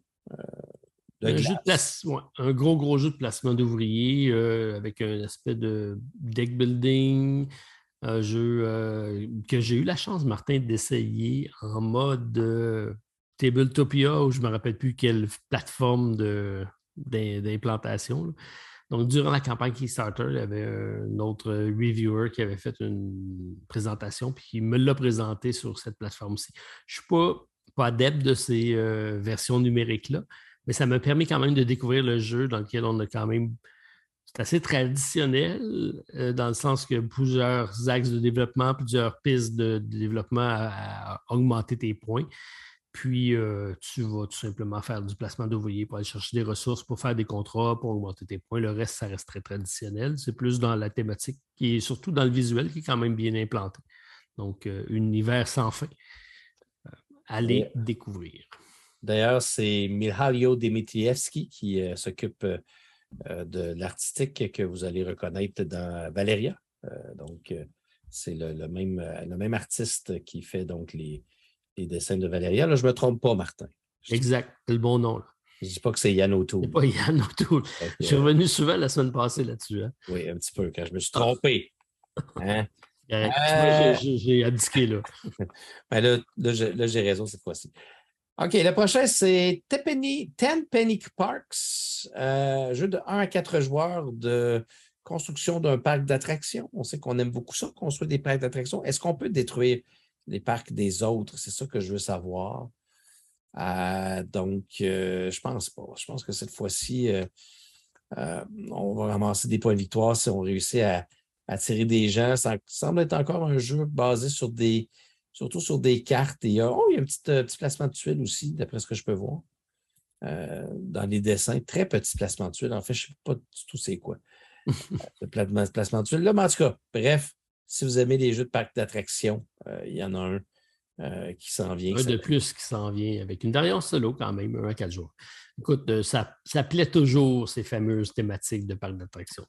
Tout à fait. Moi, ils ont, ils ont ma cote euh, pour moi. J'en dis beaucoup. le prochain, c'est une Collector's Edition, donc, qui est en démo de Castle of Mad King Ludwig, l'édition du collectionneur de Ted Alspack et de Bézier Games, qui est un jeu que j'ai joué une fois au LAL. Ah oui? OK. Moi, c'est un jeu que j'ai encore à ma collection. Euh, je peux comprendre qu'ils ont fait le, Collector Edition, ils ont fait une, édition avec des tuiles surdimensionnées. Parce que les tuiles étaient vraiment petites, il y avait beaucoup d'informations.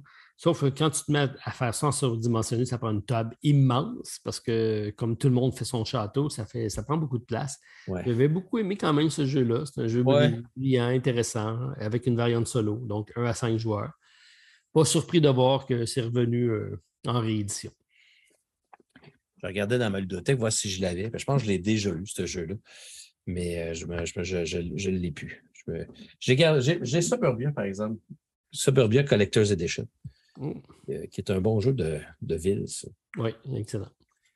OK. Euh, Crescent Moon de la compagnie Osprey, donc Osprey Games, qui est sorti. Donc, c'est écrit release date 26 mai 2022, 65 livres. Donc, ça veut dire qu'il est sorti en Europe. C'est un jeu de 4 à 5 joueurs. C'est un peu particulier, effectivement, ça. Mais c'est un jeu dans lequel on a des. Euh, écoute, j'ai écouté une review, je pense que c'est chez Secret Cobble ou euh, sur. Euh, est-ce que tu l'as entendu, celui-là? Non, je n'ai pas entendu. D'abord, c'est sur Barrage, c'est un, autre podcast.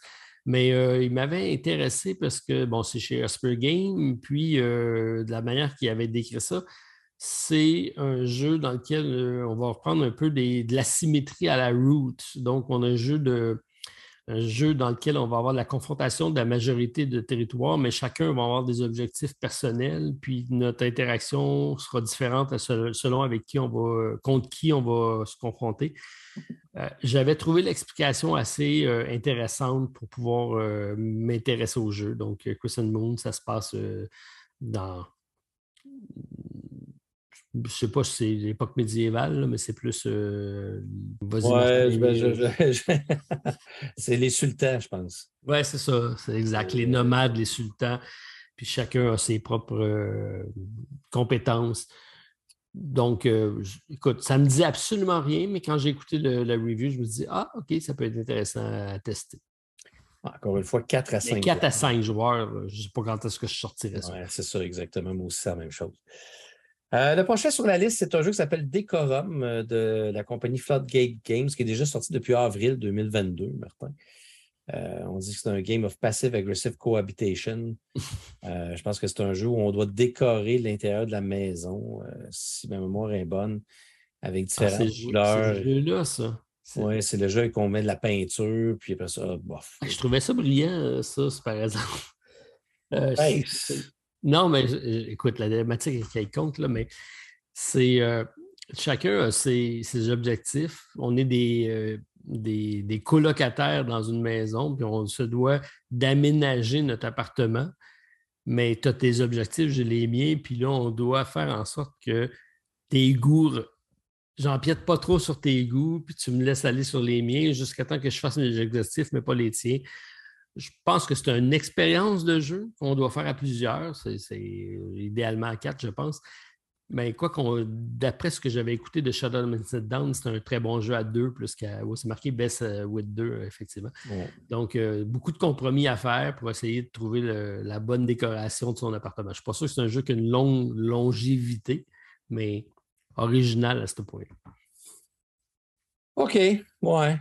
Ben, euh, visuellement, c'est sûr que ça rentre pas dans ta tasse de thé. C'est un jeu que j'ai pas, le thème, je ne l'ai pas dans ma collection, moins que j'ai Dream Home que j'ai toujours gardé, que j'ai toujours bien aimé, le jeu où on, doit agencer des, des, euh, des types de, de pièces dans une maison. Et j'ai toujours bien apprécié ce jeu-là. Fait que les jeux de, de, décoration, c'est toujours bien quand même. Euh, le prochain, Martin, c'est la compagnie Artana euh, qui s'appelle First in Flight English Collector's Edition. Alors, on parle déjà d'un English Collector's Edition alors qu'il n'est jamais sorti.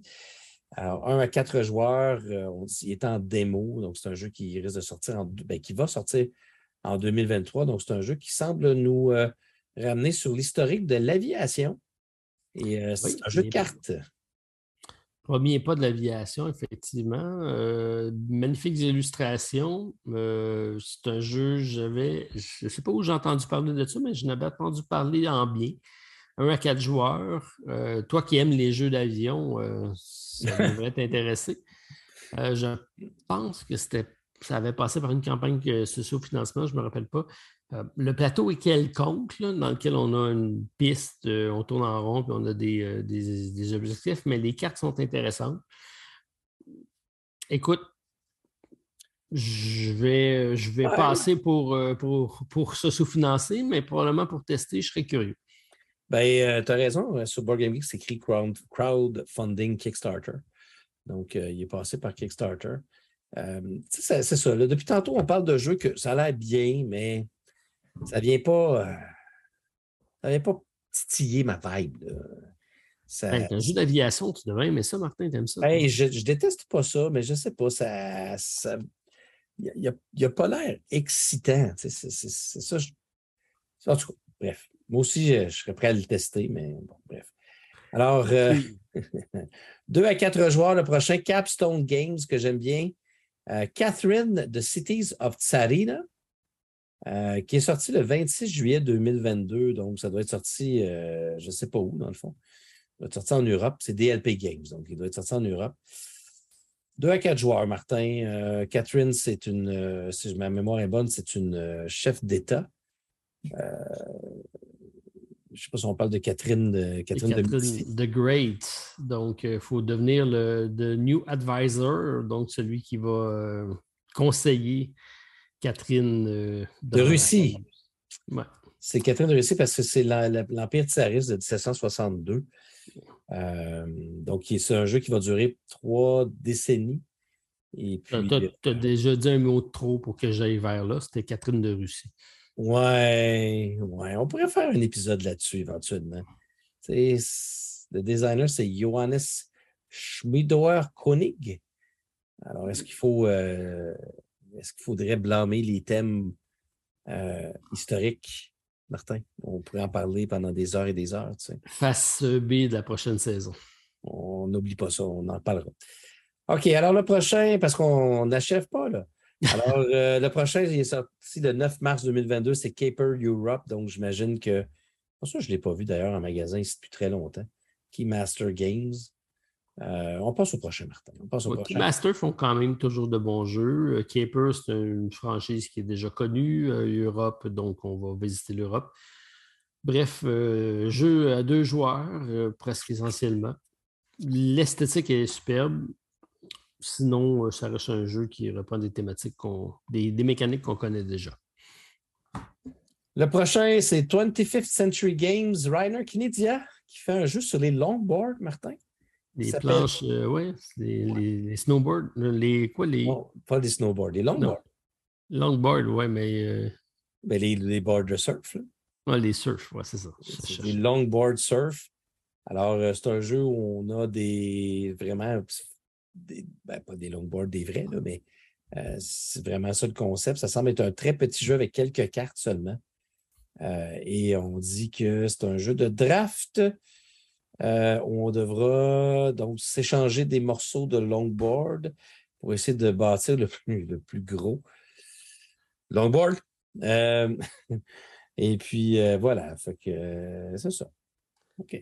Reiner Kinesia, celui qui a fait probablement le plus de jeux de société modernes qui existent.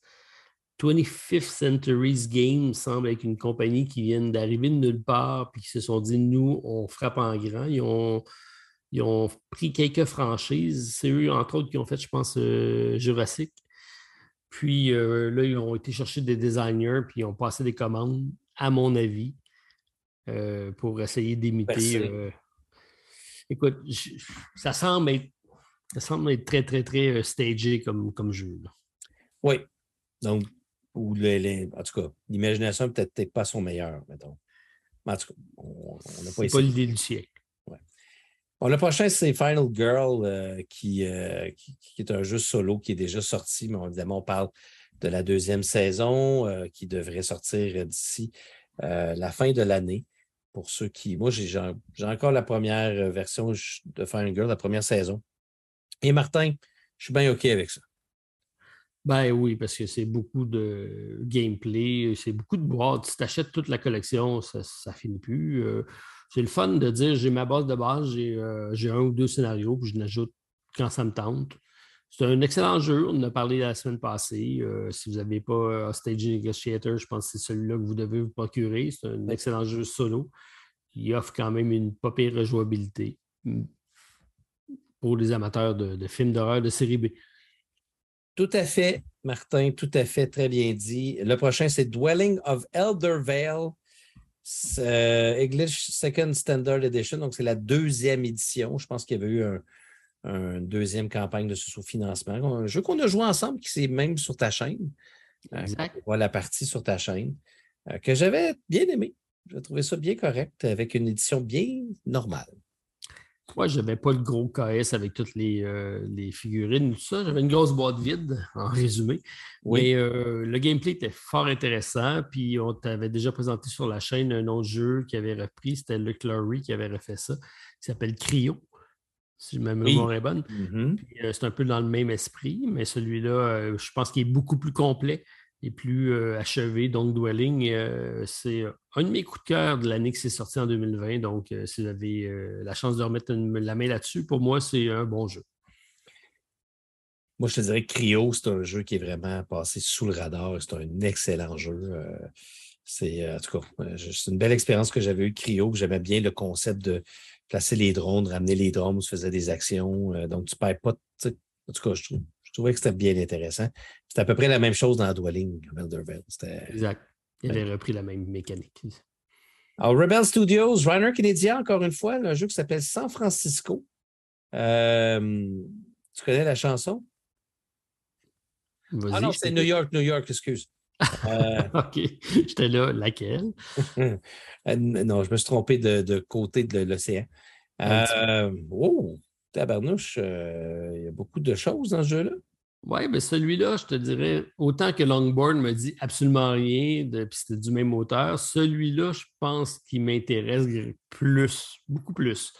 Alors, euh, c'est un jeu euh, de 2 à 4 joueurs, 45 à 60 minutes. C'est un jeu de construction de cité avec mm-hmm. donc, des connexions, un placement de tuiles, des bonus de fin de partie. semble très intéressant. Oui, le board euh, très cool en tout cas. Puis le concept de construire une ville, moi, ça vient toujours me chercher. C'est un, je trouve que c'est un style qui est sous-représenté, moi, je pense, dans le, jeu de société. Il y en a quelques bons jeux, mais euh, euh, voilà. Fait que San Francisco. le prochain, ben, écoutez, Martin l'a en sa. Il a, ma copie en sa possession. Alors, c'est Persévérance, Castaway Chronicle, épisode 1 et 2. On s'entend que c'est un. Il été écrit démo, là, mais ce jeu-là, il est déjà sorti depuis un certain temps. il est sorti chez les backers, c'est probablement la version boutique. Euh, oui, c'est la Standard Edition. Oui, c'est ça. Est-ce que tu as joué, Martin? Non, non, non. J'ai beaucoup trop de choses à jouer. Là, tu m'as convaincu d'amener euh, Chronicle of the Nagar, qui est sur ma table pour euh, les vacances. J'avais le choix entre lui et Persévérance, donc j'ai été au plus vieux. Persévérance, bien aimé l'épisode 1, très hâte. Je n'ai pas encore essayé l'épisode 2.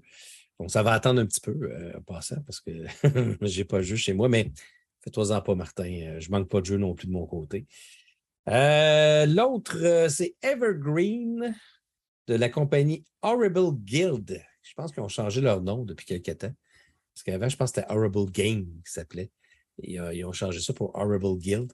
Evergreen, c'est le numéro 1 sur le, top 10 de Steve, euh, donc dans les jeux attendus. Ah ouais? Ouais. Donc, euh, verdissez votre planète. Ah, ben oui. Ben mhm. oui. Un, un autre Terraforming Mars? Je ne sais pas. On verra bien, mais en tout cas, écoutez, si vous aimez la verdure, vous irez avec celui-là. C'est un jeu avec beaucoup de verre. 24 joueurs, 45 minutes. Donc, euh, c'est un jeu dans lequel on va faire pousser des arbres. Système, faire pousser des arbres, effectivement, pour. Euh, ouais, c'est ça. Pour devenir evergreen. Pour euh, être jeune toute notre vie. OK. Le prochain, écoute, c'est un jeu qui est pas encore entre les mains de tous les backers, mais qui malheureusement passe sous le radar parce que la situation actuelle dans le monde fait en sorte qu'il n'y a personne qui en parle. C'est le jeu Stroganov. Que ben, j'ai joué il y a deux ans déjà. Ben là, j'ai joué euh, il y a 4-5 mois à peu près. Euh, que j'ai bien aimé. J'ai trouvé que c'était un très, très, très, très bon jeu. Euh, très bon solo aussi. vraiment un jeu qui nous apporte quand même des éléments assez intéressants. Il est beau visuellement. il y a beaucoup de. de, Moi, encore une fois, c'est un jeu de gestion de ressources, mais il y a beaucoup de choses à réfléchir, à penser des tuiles à les ramasser. En tout cas, j'ai beaucoup, beaucoup adoré. Mais malheureusement, il n'est pas arrivé avec le bon thème au bon moment. Pourquoi? À cause de la traite de la fourrure puis de la nourriture et tout ça? Euh, je pense que c'est la, présence de la destruction ah. de certaines forêts euh, dans l'Amazonie. Ah, en plus, OK. En plus. Fait que, fait que voilà. Puis c'est aussi des excellentes pâtes. oui, ben là. Fait que euh, c'est une des raisons, mais c'est un, c'est un très bon jeu. Euh, sans faire ce Martin, euh, c'est ça, ça fait partie vraiment des jeux là, qui OK. Il y a dans ta collection, celle-là? Oh, oui, c'est sûr qu'il est dans ma collection, dans ma ludothèque et qui va rester haut. Il y avait un problème de plateau ondulé, c'est celui-là? Je te confirme que mon plateau s'est déchiré, moi. OK. qu'il a fallu que je mette du papier collant dessus, juste pour te dire. Euh, c'était de mon erreur, mais c'était pour te montrer que la manière qui est bâti le plateau, c'est pas fait pour être plié d'un côté, mais il se plie d'un côté. En tout cas, euh, bref. Euh, on a quasiment fini. 25th Century Games, encore eux autres. Un jeu qui s'appelle Gar Bow. Encore déjà des fleurs. David Albeson et Alex Johns. Des fleurs. Je vais juste répondre OK. Ben oui. oh mon Dieu. OK, prochain. Euh, suspect, bon, ça, écoute. Euh, c'est déjà sorti, ça fait un petit bout de temps. Donc, ben, un très bon jeu d'enquête. Studio H, un à 6 joueurs. Il y a même le deuxième. Oui, le deuxième est déjà sorti, effectivement. Donc, il arrive aux États-Unis. Maple Valley, Kids Stable BG. Euh, Roberta Taylor, donc Maple Valley, un beau petit signe du Canada. ça me fait oui, ça vient, euh, ça vient de, l'Ontario, la compagnie. J'ai déjà parlé avec la dame euh, qui s'occupe de ça. C'est une dame euh, qui est propriétaire. c'est eux qui avaient fait Creature Comfort, qui est sorti récemment. Donc, j'aime beaucoup la direction artistique. C'est très bon BD, très, très familial, mais c'est des jeux généralement très accessibles, mais très bien faits. Un à cinq joueurs. Il y a toujours une variante solo en plus. Donc, à suivre comme compagnie. Retenez ça. Kid Tables Game. Table Games. OK, excellent. Ah, OK, là, on embarque dans les gros jeux maintenant. Alors, euh, Dune Imperium Rise of X, bon, ça, c'est correct. On Déjà a joué, been done, done that, done that. My Father's Work, been there, done that. Allez écouter nos épisodes précédents si vous voulez plus d'informations. C'est ça, on en parle déjà. Euh, le prochain, c'est la compagnie euh, Burnt Island Games avec Fall of the Mountain King. Euh, ça doit être une nouvelle édition parce que je ne reconnais pas du tout la. la, la... C'est pas, la, pas une nouvelle édition, c'est vraiment un stand-alone de la part. Donc, Burn Island Games, c'est ah encore une compagnie canadienne. avant, c'était In the Hall of the Mountain King. OK, c'est ça, OK. Donc, c'est vraiment un nouveau jeu. C'est un jeu qui m'avait vraiment surpris. Donc, qui était différent, qui avait plein de choses intéressantes, réfléchir, 1 à 5 joueurs. Donc, celui-ci, je n'ai pas beaucoup d'informations sur celui-ci, sur celui-ci, mais j'avais suffisamment apprécié le premier pour dire je serais curieux d'aller voir celui-là. Les couleurs, par contre, Martin, du plateau sont. Euh, ah oui, bien là. C'est mais... du pastel. Hein. Ben, c'est dans le fond de la caverne des trolls. Oui, ils sont tous, euh, sont tous fluorescents. c'est ça. C'est un petit peu ça. En tout cas, je sais que le premier, je l'avais eu, mais je n'ai jamais joué malheureusement. Euh, je sais que les gens parlent en bien. 25th Century Games, Martin? Encore, encore. Compagnies complètement inconnues qui sont là partout cette année. Ils sortent un jeu qui s'appelle Blason, euh, 1 à 4 joueurs, et qui devrait sortir en septembre 2022 pour la modique somme de 40 américains. Euh, l'artiste est Yann O'Toole. Ben oui, c'était ça, j'allais te dire. Yann O'Toole. Ils sont, sont, allés chercher encore une fois un artiste euh, connu mais des concepteurs totalement inconnus. David euh, Conklin, c'est son premier jeu également. Donc, euh, je ne peux pas dire grand-chose de ce jeu-là. Alors, euh, voilà. Prochain, par contre, tu risques de, nous en parler un peu plus parce qu'on parle de Nightfall, qui est de Red Raven Game, ton fameux Ryan Lockett. Oui, c'est un jeu qui n'est pas fait directement par Ryan Lockett, malgré qu'il est quand même designer. C'est T. Alex Davis et c'est Andrew Bosley euh, avec Ryan Lockett euh, qui ont fait l'artistique. Euh, oui, ben écoute, Martin, je n'ai pas entendu, je n'ai pas eu la chance de lire beaucoup sur le sujet, mais c'est sûr qu'à chaque fois qu'il y a un jeu de Red Raven Games, c'est un jeu qui m'intéresse vraiment beaucoup. J'aime beaucoup son. son, ben, c'est pas tous ces jeux qui sont tous des hits en passant. Il y, a, certains de ces petits jeux qui sont peut-être un peu moins bons, mais on dit que c'est un jeu asymétrique de 1 à 6 joueurs en équipe. Je ne sais pas comment tu peux être en équipe à un joueur, mais en tout cas, alors, il y a une équipe qui contrôle les chevaliers et euh, qui doivent protéger les, euh, euh, les, anciens. Et l'autre, équipe contrôle les démons qui doivent essayer de briser le, le, saut du Underworld avant le matin. C'est à suivre, Martin. il fait partie des jeux qu'on a, qui a fait quand même pas mal de vagues durant le Gen Con. Le monde en a parlé beaucoup et c'était dans le hotness de BGG, donc à suivre avec Nightfall. Alors, Sagrada de Great Facade. On passe une autre, Une autre extension. Ben, c'est bon quand même. Euh, euh, ça, c'est Floatgate Games. Euh, tu as sûrement joué déjà à Sagrada. Une fois. Une fois? OK. Un bon jeu de placement de dés intéressant, de couleurs, avec une thématique qui plaît. Ma fille aime beaucoup. C'est des vitraux. Des vitraux. C'est le fun. Le prochain, c'est Devir qui sort un jeu qui s'appelle Home Sweet Home. Moi, ça m'intrigue comment un jeu, quand tu regardes la, couverture qui, est comme dans le top de, ce qu'on vous présente, parce que là, plus on monte, plus on est dans le top. Euh, donc, pourquoi est-ce que celui-là est dans le top? Ben, c'est Paul Pellerson qui est l'auteur. C'est celui qui a fait Pathfinder et Smash Up, Smash Up, entre autres, la série Smash Up qui était très populaire mais dis-toi que Devir font un excellent marketing. Puis tu vas voir que le numéro 1 classé en haut de la liste, c'est un jeu de Devir. Euh, ils, ont, beaucoup, une grosse communauté qui permettent de pousser euh, vers le haut leur jeu. Mais tu me fais acheter le jeu de Devir qu'on va parler tantôt. Mais là, c'est pas ah, le point, c'est que c'est une extension. Mais Red Cathedral. tu me l'as fait acheter. Je n'ai pas essayé encore, mais euh, tu, nous en as parlé il n'y a pas tellement. Oui, il, est bien. Scout. Scout, ça, ça a l'air d'être un autre jeu japonais, en tout cas asiatique, on peut le dire. oui, mais si euh, il est en nomination au, euh, au Spiel. Oh, OK. Donc. Ah, ben, c'est pour ça.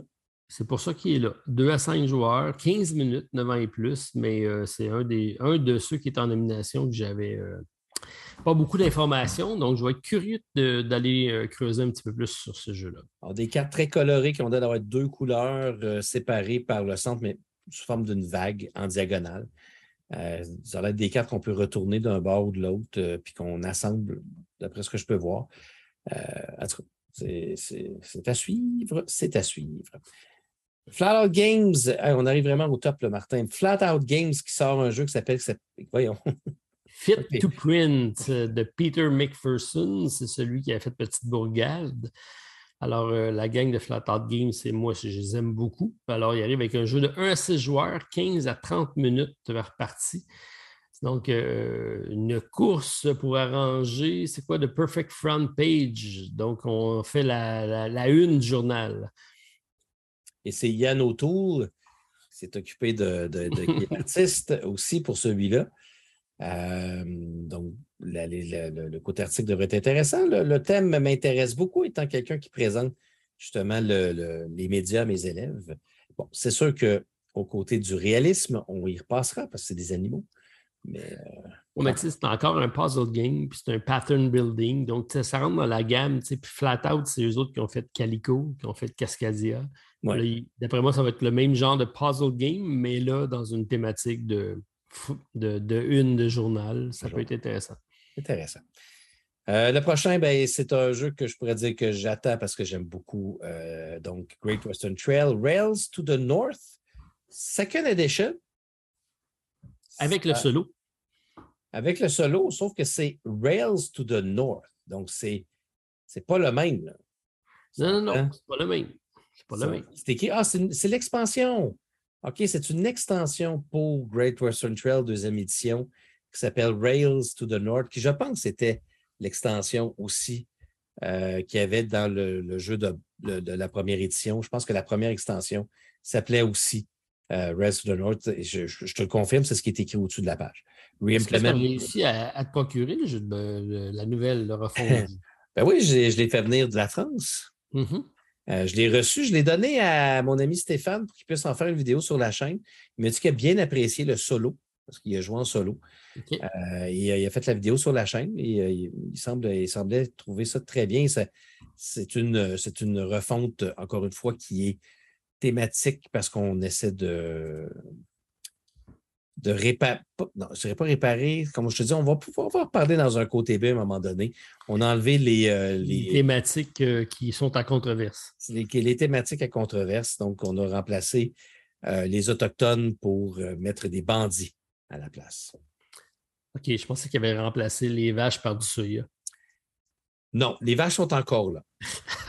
ils, sont, ils, sont toujours aussi magnifiques. Un beau plateau qui est un petit peu plus coloré, mais tu sais que Martin, c'est grâce à Great Western Trail qu'on se connaît. Oui, c'est grâce à ça que tu as fait ta première vidéo grâce à ça. Ah oui, puis tu m'as fait un premier commentaire sur ma, vidéo de Great Western Trail. Donc, euh, c'est pour ça qu'on fait le podcast aujourd'hui. Donc, il y a une signification particulière à ce jeu-là.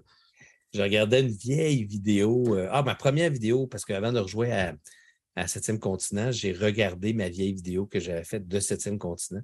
Et c'est toi qui m'avais prêté euh, le scénario. Euh, ah oui, c'est vrai. Le scénario qui s'appelle Le labyrinthe de glace pour que je puisse te présenter sur la chaîne parce que j'attendais la deuxième vague qui était la boîte blanche. Et c'est là qu'on recevait les extensions. Puis euh, je parlais de toi. Fait que ça fait longtemps, Martin, qu'on se connaît quand même. Ben oui. Le temps passe vite. écoute, on a vraiment presque fini. Fait que même moi, je commence je ne vois plus rien sur mon écran. Undaunted, euh, Stalingrad. Euh, oui. Moi, c'est un jeu que j'attends beaucoup. J'ai beaucoup aimé euh, Undaunted. Puis là, c'est le mode campagne qui m'a été très bien vendu par Shut Up and Sit Down. Donc, genre de jeu que j'aimerais essayer avec toi, ça, Martin. Je te confirme que oui, toutes les Undaunted, je veux jouer à ça. Puis celui-là, en plus, avec la campagne, intéressant. Euh, Carnegie, bon, on passe. J'en ai parlé il y a quelques semaines. Ben, J'ai pas joué encore, puis là, tout le monde en parle. Il faut que je me penche sur ce jeu-là. Excellent jeu. Je te recommande la vidéo quand tu y joueras. Euh, Nordgard, ben là, euh, Martin, tu connais ça parce que ça, fait partie de ta famille. Alors, Nordgard Uncharted Lands, que j'avais bien, bien apprécié et que je me cherche une copie parce que j'ai bien aimé ce jeu-là. Je me suis même procuré le jeu vidéo après notre partie pour. Tu sais que j'aime ça faire des recherches. Oui, oui, c'est un gars euh, consciencieux. je ne suis pas tombé en amour avec le jeu vidéo. Euh, il y a des meilleurs jeux de stratégie en temps réel, mais c'est un excellent jeu de société, par contre. Euh, ben, un 4X Light, c'est assez rare. Puis en plus, l'aspect deck building est intéressant dans ce jeu-là. je suis en train justement de développer le solo. ça fait plusieurs parties que je joue en solo pour équilibrer le tout. Mais euh, plus j'y joue, puis plus j'y trouve plaisir. Je trouve qu'il y a des choses assez intéressantes dans ce jeu-là. Je pense que ça vaut la peine de, creuser. Euh, puis une belle production, des figurines, une extension des créatures. Euh, bref, une belle production de jeu. En tout cas, je confirme que j'avais bien apprécié ma, partie qu'on avait faite avec David, d'ailleurs. il y a plusieurs semaines avant que le jeu soit en magasin, on avait une exclusivité à ce moment-là. Euh, le prochain, c'est Acropolis que j'avais euh, sur ma liste de commandites, mais malheureusement, euh, ils ont tous été vendus. donc, je ne peux pas encore. Puis là, je sais que David avait apporté Acropolis samedi, mais on n'a pas eu la chance de se rendre jusqu'à Acropolis. Je sais que tu nous en as parlé en bien il y a quelques semaines aussi, qui est maintenant en magasin. Si vous aller vous chercher. C'est un jeu qui a été sold out en 20 minutes après l'ouverture des, quand on a ouvert euh, les, barrières du Gen Con, le monde se rue, il y avait beaucoup de monde. Euh, on avait un line-up assez impressionnant qui faisait une fois et demi le tour du boot. Donc, euh, la ligne tournait autour du boot et on a vendu Acropolis, Norgard et Turing Machine en 20 minutes, sold out dans tous les jours qu'on l'a sorti. Donc, c'était les trois titres qui étaient très, très, très en demande. Voilà. Hein? Vive le Canada. Ben, en tout cas, Acropolis, ça vient de l'Europe. Ça vient de France, mais euh, c'est excellent jeu. Un jeu, tu sais, on trouvait que Cascadia était complexe, il était limitatif. Hum, oui. Euh, pas Cascadia, excuse. Oui, oui, Cascadia. Non, je voulais dire. Euh... Alors, vous faut que je fasse du euh, Juste chat, là, c'est quoi? Ah, Calico. Calico était très limitatif parce qu'on avait un espace réservé pour construire, puis là, tu trouvais ça stressant puis difficile. Ils ont défait ça, le carcan avec Cascadia, mais il y avait encore de la complexité au niveau des règles de placement de, bonus. Et je te dirais qu'Acropolis, c'est l'accomplissement du tout parce que c'est très, très simple, mais malgré tout, quand même très stratégique.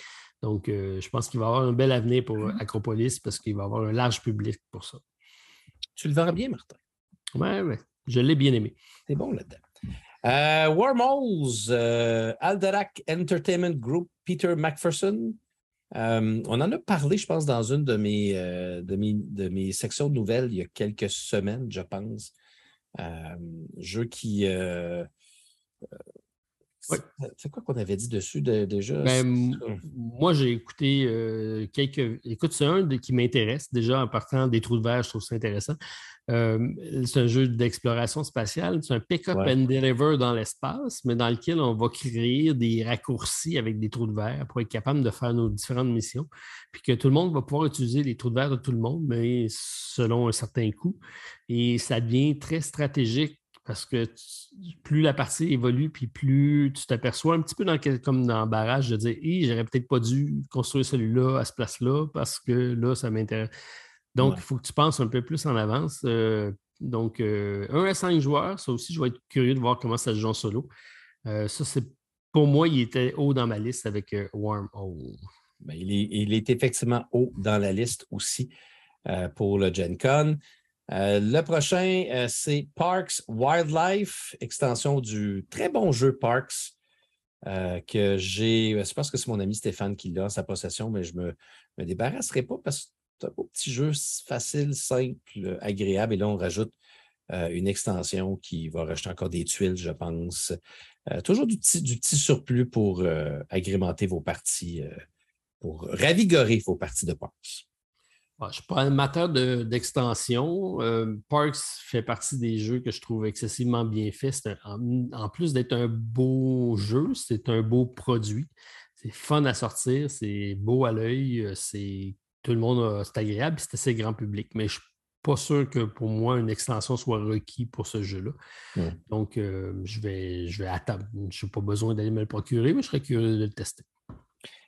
Euh, écoute, on arrive vraiment en haut de la liste. Là. Euh, on va essayer. OK, je dis tout le temps ça, puis ouais, ça, il reste encore beaucoup. Alors, Long Shot de Dice Game, on en a parlé beaucoup. Je suis quand même surpris qu'il soit si haut dans la liste, mais il est là. Moi, je ne suis pas si surpris, surpris que ça. C'est un jeu que j'ai apprécié. C'est intéressant parce que c'est un type de roll and write. Donc, euh, tout le monde joue avec tout le jeu et on écrit sur le jeu, on écrit sur le board, on écrit sur les cartes. Euh, le jeu est changeant. C'est un jeu dans lequel tout le monde est investi tout le long de la partie. Euh, je le trouve intéressant. 1 à 8 joueurs. J'ai fait le solo, j'ai fait le, multijoueur. Je n'ai pas été testé jusqu'à 8 joueurs. Je pense que c'est là. Si on va à 6-8 joueurs, c'est là que ça doit être très, très, très intéressant. C'est là que ça va, être, ça va prendre toute sa saveur. Exact. Ici. moi, j'aime bien. J'ai pas assez proche de l'acheter. Il n'y en a plus, malheureusement, dans le magasin que je regardais. Puis, euh, ben, je me dis qu'un jour, euh, je pourrais prendre ta copie sûrement. Bien sûr. Afin de l'essayer. Le prochain, c'est mon jeu le plus attendu, euh, un des jeux les plus attendus de Gen Con pour moi.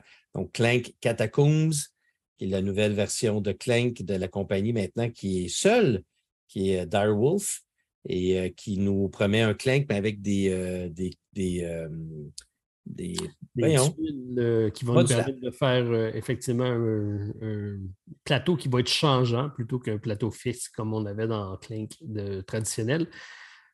Donc, oui, pour ça, moi, ça serait intéressant d'aller voir. Plus que les autres extensions, je trouvais qu'ils en ont fait beaucoup d'extensions. Je n'ai pas tous accroché, mais celui-là m'intéresse grandement. Ouais, moi, Clank original, Clank in Space. Dans Clank in Space, j'ai pas mal toutes les extensions, sauf les plus petites. C'est toujours euh, très agréable, toujours drôle. L'autre, euh, c'est Grey Fox Games, c'est Roy Kennedy qui est le, un des, euh, des, gars qui travaille pour Dice Tower. donc, c'est son jeu qui, a fait beaucoup de buzz depuis son socio-financement, parce qu'il a été socio-financé. j'ai pas, écoute, j'ai pas beaucoup d'informations là-dessus, mais on parle d'un jeu 4X avec des planètes 3D qui tournent autour d'un plateau euh, parce qu'il y, a un aspect de gravité. Euh, ça semble intéressant, un jeu avec des cartes d'action. Euh, il semblerait que c'est un, beau design pour un premier design de Roy Kennedy. Donc, c'est un jeu qui s'appelle Last Light. The Guild of Merchant Explorers, qui est un jeu que j'ai joué, Martin, que j'ai déjà joué, donc il est déjà en magasin. Ah oui? oui, il est déjà en magasin. David, David ben, il est en magasin depuis quelques semaines. C'est écrit dessus juin 2022.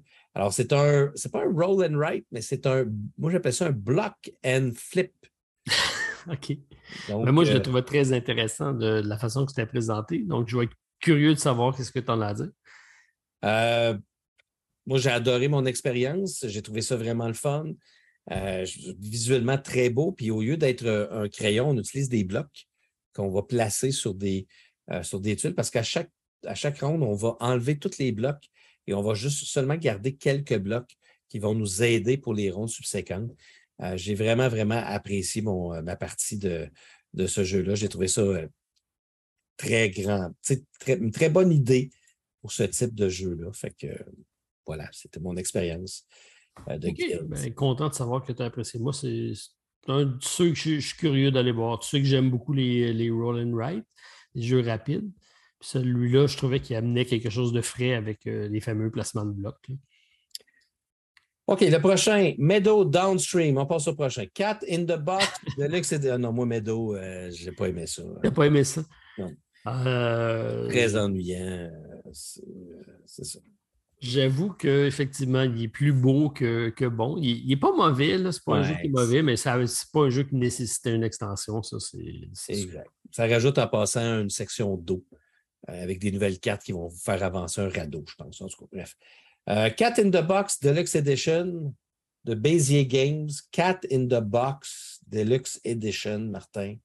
Oui, mais ils ont, ils ont Cat in the Box. Tu vois que ça, c'est la, théorie de la physique quantique. Donc, le chat peut exister et ne pas exister en même temps dans la boîte. Donc, euh, c'est un peu ça, c'est un trick-taking games. Ouais. À cinq joueurs, je ne suis pas sûr que la thématique a un grand rapport dans, ce jeu-là. OK. Euh, il fait partie des jeux que certains attendent, ceux qui aiment ce type de jeu-là. Je serais juste curieux de le tester. Il est dans le très, très haut de la liste, euh, donc il y a sûrement beaucoup de personnes, effectivement, qui l'attendent. Euh, les trois prochains, on va passer ça vite. Martin, Great Western Trail Argentina. bon, ça, c'est une, autre version de Great Western Trail. Il y en a trois, en théorie, qui sont supposés de sortir. Euh, Sky Mines, qui est la refonte de Bombassa, euh, de Alexander Pfister. Mais qui a quand même un deuxième designer qui est avec lui, qui est Victor Koblinski. Mais euh, surtout qu'il y a une variante solo. Et tu sais que c'est la variante solo que je me suis fait demander depuis toujours, dont par toi, de l'écrire, parce que j'avais fait celle de Montbassin. Oui. Je ne l'ai jamais édité. Alors, euh, content de savoir que Alexander va le faire à ma place. Donc, je serais curieux de le tester. J'ai hâte de, hâte de voir ce jeu-là quand même. Mais c'est peut-être, moi, d'après moi, ça doit être. Euh, j'ai l'impression que Alexander Fester a fait le jeu, puis je pense que le solo, ça doit être Victor Kobelki qui doit l'avoir fait. Oui, il a écouté ma vidéo, il l'a adapté pour son jeu. Tu sais que j'ai acheté Mombasa à cause de toi. Je sais. Pour faire la, vidéo, la vidéo solo. Et après toutes ces années, je vais donc me débarrasser de Mombasa pour prendre Sky Mines pour pouvoir jouer en solo.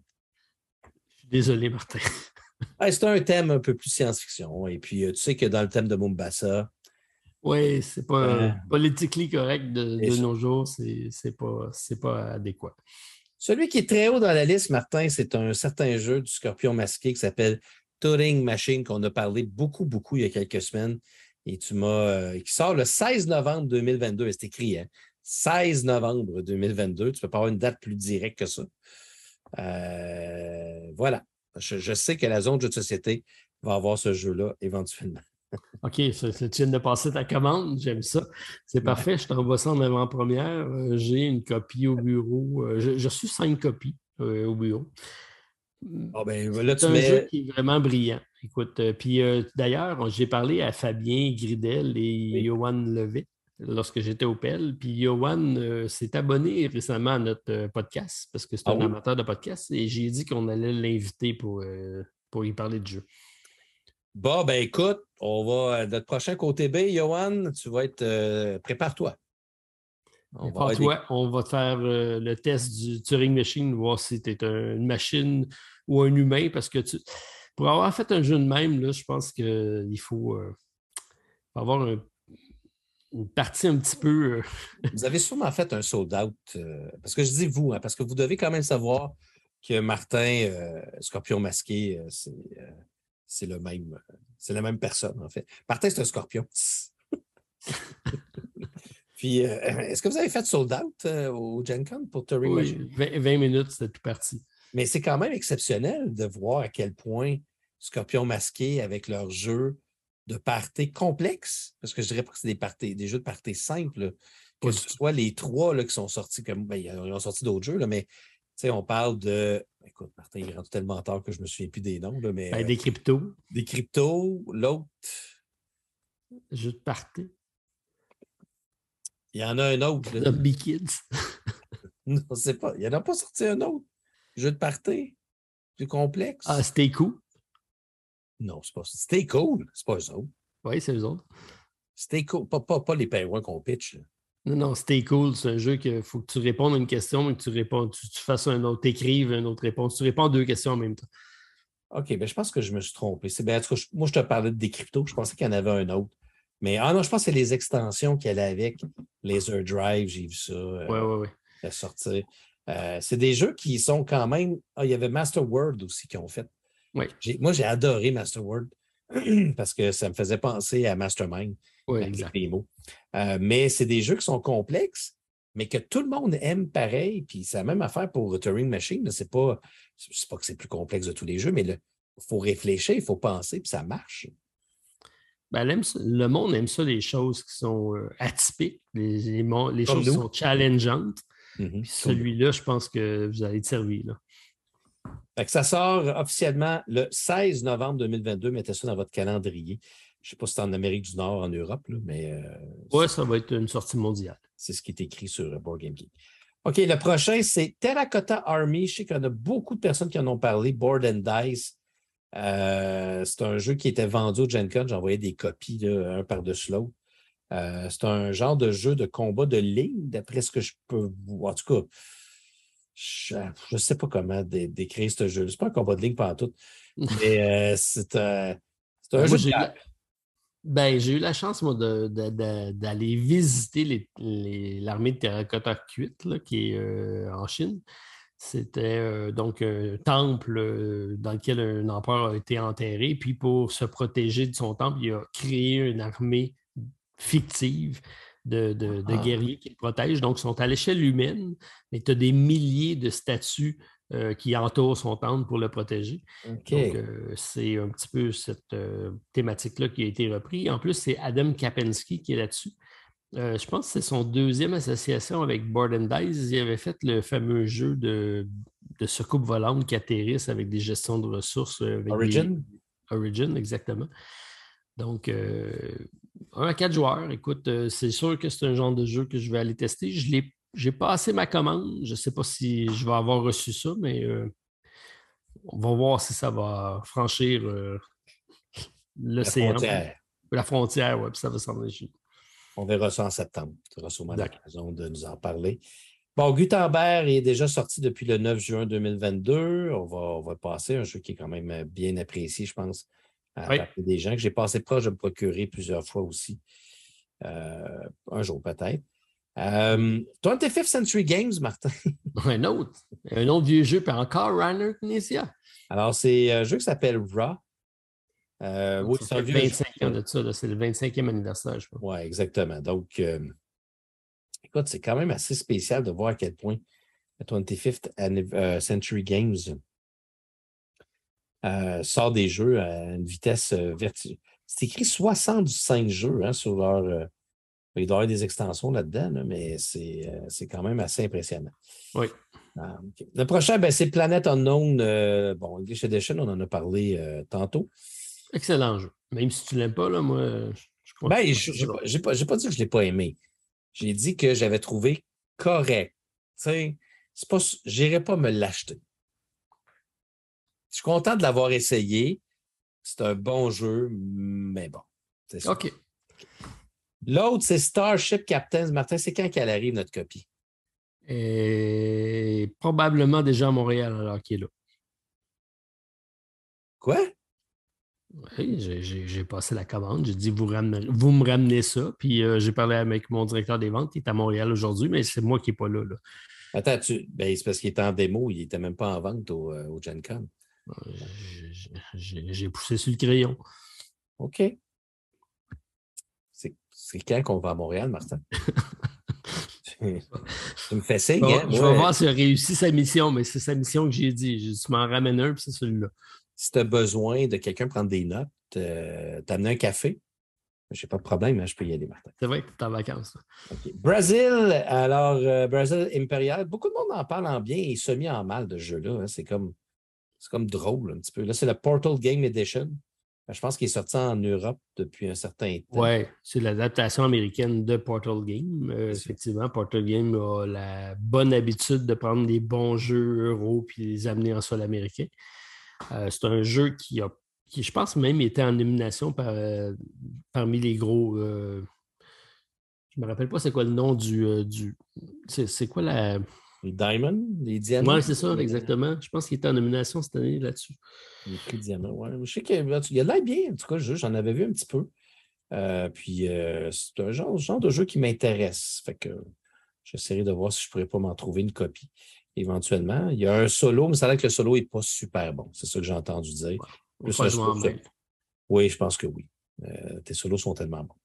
Il en reste quatre, Martin. Alors, euh, quatrième position, Arc Nova. Bon. C'est, quoi ça? Connais-tu, lui? Je ne sais pas, mais il, a- il est sorti selon depuis le 19 avril 2022 en Amérique du Nord, juste pour vous dire. Euh, OK. Troisième position, Septima.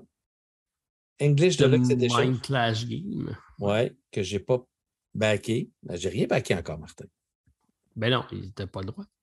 Ben, j'ai toujours le droit, Martin. C'est un défi. Alors, mon défi, je l'ai réussi.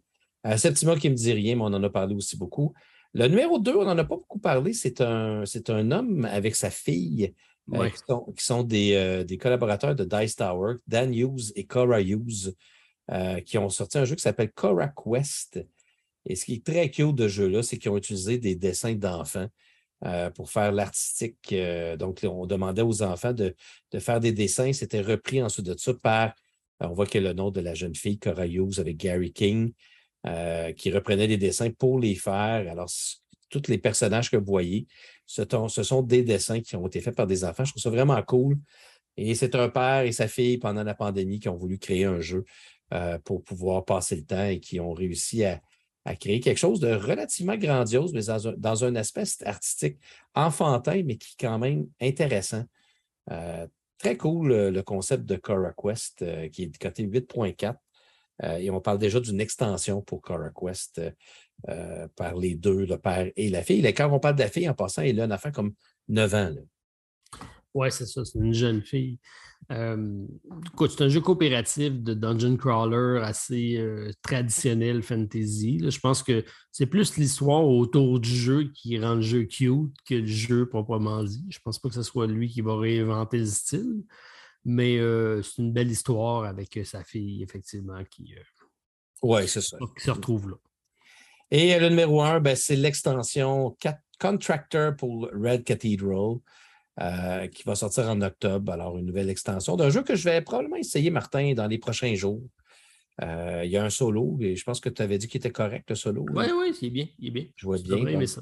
Il est facile à euh, gérer, puis c'est un jeu qui est assez challengeant. Écoute, c'est un petit jeu, mais avec énormément de matériel dedans. Je pense que c'est rapport qualité-prix et matériel et gameplay. C'est assez intéressant. Donc, ça fait partie des jeux de Devere Game qui ont un beau succès l'année passée qui arrive avec une extension. Donc, pas surpris de voir que c'est apprécié, mais très surpris de voir qu'il est en première position de la Hartness. C'est signe qu'ils ont une bonne équipe de marketing.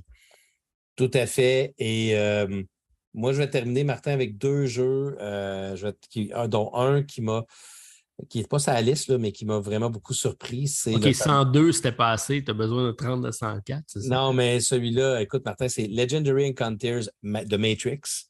Euh, qui a été annoncé pendant le, euh, pendant le Gen Con.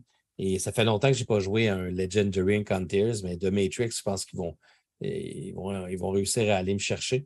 Et l'autre, ben, j'ai vu la, le déballage de Oplomakers Victorum qui a été fait par Chiptery Games euh, pendant le Gen Con.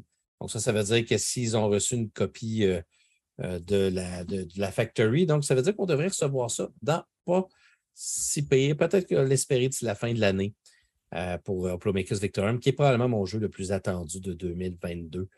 Euh, parce que Plomakers, c'est bon, mais Victorum, le fait que ce soit coopératif et avec un système de campagne qui a l'air vraiment cool. Voilà, Martin, on a fait le tour de 104 jeux. Je te croyais pas quand tu as dit on fait une phase B puis on va passer on va faire le top 100 des jeux les plus attendus de Gen Con. dit ben oui, Martin. Écoute. Euh, fait. Bravo, bravo. Ben, bravo à nous. Mais là, tu t'en vas en vacances, là. Ah oui, c'est ça. Je te dis, j'avais pas grand-chose à dire aujourd'hui, mais finalement, on a parlé comme, comme d'habitude assez longtemps. Fait que je te souhaite de bonnes vacances, Martin. Profite-en. On part, moi, je vous dirais, on part pour à peu près un mois. Euh, on va probablement, moi aussi, je vais avoir mon début d'année scolaire euh, quand je vais recommencer le 25. Fait que souvent, le début septembre est un peu plus être un petit peu plus occupé euh, de mon côté. Donc, euh, j'imagine qu'on va recommencer autour du 15 septembre. Euh, bon, c'est bon, ça. J'aime ça. Tu mets déjà la table pour la rentrée scolaire. Puis moi, ben, je t'avais parlé qu'on avait j'avais un projet à te proposer, puis on va faire ça dès la rentrée. Donc, j'ai un projet que je mijote depuis un petit bout de temps. Je t'ai fait un petit teaser la dernière fois. puis tu sais qu'au Québec, qui dit rentrée scolaire dit début des camps d'entraînement de hockey. Oui. Et qui dit, entraîne, qui dit équipe de hockey, euh, en tout cas moi au Québec, ça veut dire c'est la saison des poules. Oh! Et je te, je te prépare un pool de jeux de société. Un pool de jeux de société? Oh! C'est intriguant ça, Martin. que vous allez tous pouvoir participer d'ailleurs. Fait que tout le monde pourra faire ses sélections. Je vous donnerai les règles en venant. On va se faire ça pour euh, suivre la saison. La saison de. Pas la saison de hockey, mais la saison de jeux de société pour être exact, Martin, le retour sera le vendredi 16 septembre prochain. Euh, donc, c'est. Euh, donc, tu Martin, je te mets déjà une date. C'est bon, parfait. J'aime ça. septembre. Ce qui fait. Euh, c'est ça que ça me prend pour être là. ça fait exactement un mois. Peut-être qu'il y aura des surprises dans ce mois-là. Peut-être qu'il y, a des choses qui apparaîtront sur le podcast d'ici le prochain mois. On ne sait jamais. On ne sait jamais. On garde ça ouvert. Mais on vous remercie beaucoup pour votre grande Patience, écoute. pas patience, dans le fond. Pas pourquoi vous soyez patient, vous avez juste à sur pause. ça fait déjà longtemps qu'ils nous écoutent. Là, ça, c'est sûr qu'il faut être patient. Mais euh, non, toujours, toujours, toujours un plaisir d'être présent. Puis J'étais avec ma soeur aujourd'hui dans l'auto, puis j'y faisais écouter pour la première fois. Pas ma soeur Pascal, mais ma soeur Marito, ma plus vieille. J'ai fait écouter le podcast, elle qui aime bien les jeux de société. Puis elle me dit euh, Ah, c'est intéressant, j'écoute beaucoup de podcasts. Puis là, elle regarde ça. 3h22. tu vois, des fois, on se laisse aller. Oui, ben, vois-tu, ma blonde elle disait la même chose au début, puis elles écoutent toutes. Fait que ça s'écoute bien. Pourquoi, Martin? Parce que nous sommes intéressants. On est surtout très sincère, spontané, naturel. Je pense que c'est ce que le monde apprécie. Voilà. Fait que, écoute, moi, je vais m'occuper de toujours alimenter notre magnifique euh, Facebook, les fans de l'autre côté du plateau pendant euh, les, euh, le prochain mois. Donc, si vous avez des commentaires, des petites choses à dire, des controverses, je n'arrive pas. On est toujours là pour suivre vos controverses, vos réceptions euh, quand vous recevez un jeu, mettez-nous vos photos d'Oatsworm, mettez-nous vos photos de vos parties. On aime ça les regarder, ça nous alimente en même temps sur certains sujets, puis on, sent que la communauté est en vie et que vous êtes là et que vous avez du plaisir avec vos jeux de société. Alors, euh, c'est une petite pause estivale, fin d'été, mais. Bien mérité. Bien mérité, puis on se revoit le 16 septembre. Effectivement. Donc, euh, Martin, comme à l'habitude, je te remercie grandement d'avoir euh, fait ce, long bout de chemin avec moi. Puis ben, on se donne rendez-vous pour la rentrée scolaire avec plein de nouveautés, plein de belles surprises. Puis euh, ce n'est qu'un au revoir d'ici euh, là. Et pour le 64e épisode. Et oui. Et n'oubliez pas d'aller vous inscrire sur la page des, des fans de l'autre côté du plateau parce que c'est là qu'on va donner les informations en privilégié pour tous ceux qui veulent s'inscrire parce qu'à la rentrée, on va également se faire un petit happening. Donc, une petite rencontre spéciale sur la rive nord, cette fois-ci de Montréal, et on vous préviendra. Vous pourrez réserver vos places à ce moment-là. Donc, c'est ce qui mettra peut-être le début de notre, de notre entrée, non pas scolaire, mais ludique. Très hâte déjà de te reparler, Martin, dans un mois. Mais j'imagine qu'on va se revoir avant, mais euh, de se reparler. Alors, bonnes vacances, profites-en, repose-toi. Merci. Ben, de même à tout le monde. Donc, euh, j'espère que vous allez avoir la chance de vous reposer de votre côté, jouer à des jeux de société en famille, puis euh, prenez des notes, envoyez-nous ça. On prépare la rentrée, puis on vous réserve plein de belles surprises. Salut Martin, on se revoit bientôt. Bye Martin. Bye tout le monde. Salut tout le monde. À la prochaine. Bye. Pour nous rejoindre par courriel, de l'autre côté du plateau à gmail.com ou sur le site de buzzsprout.com. Et c'est ce qui complète notre partie. Joignez-vous à nous chaque vendredi pour la découverte de l'autre côté du plateau. Et d'ici là, jouez bien!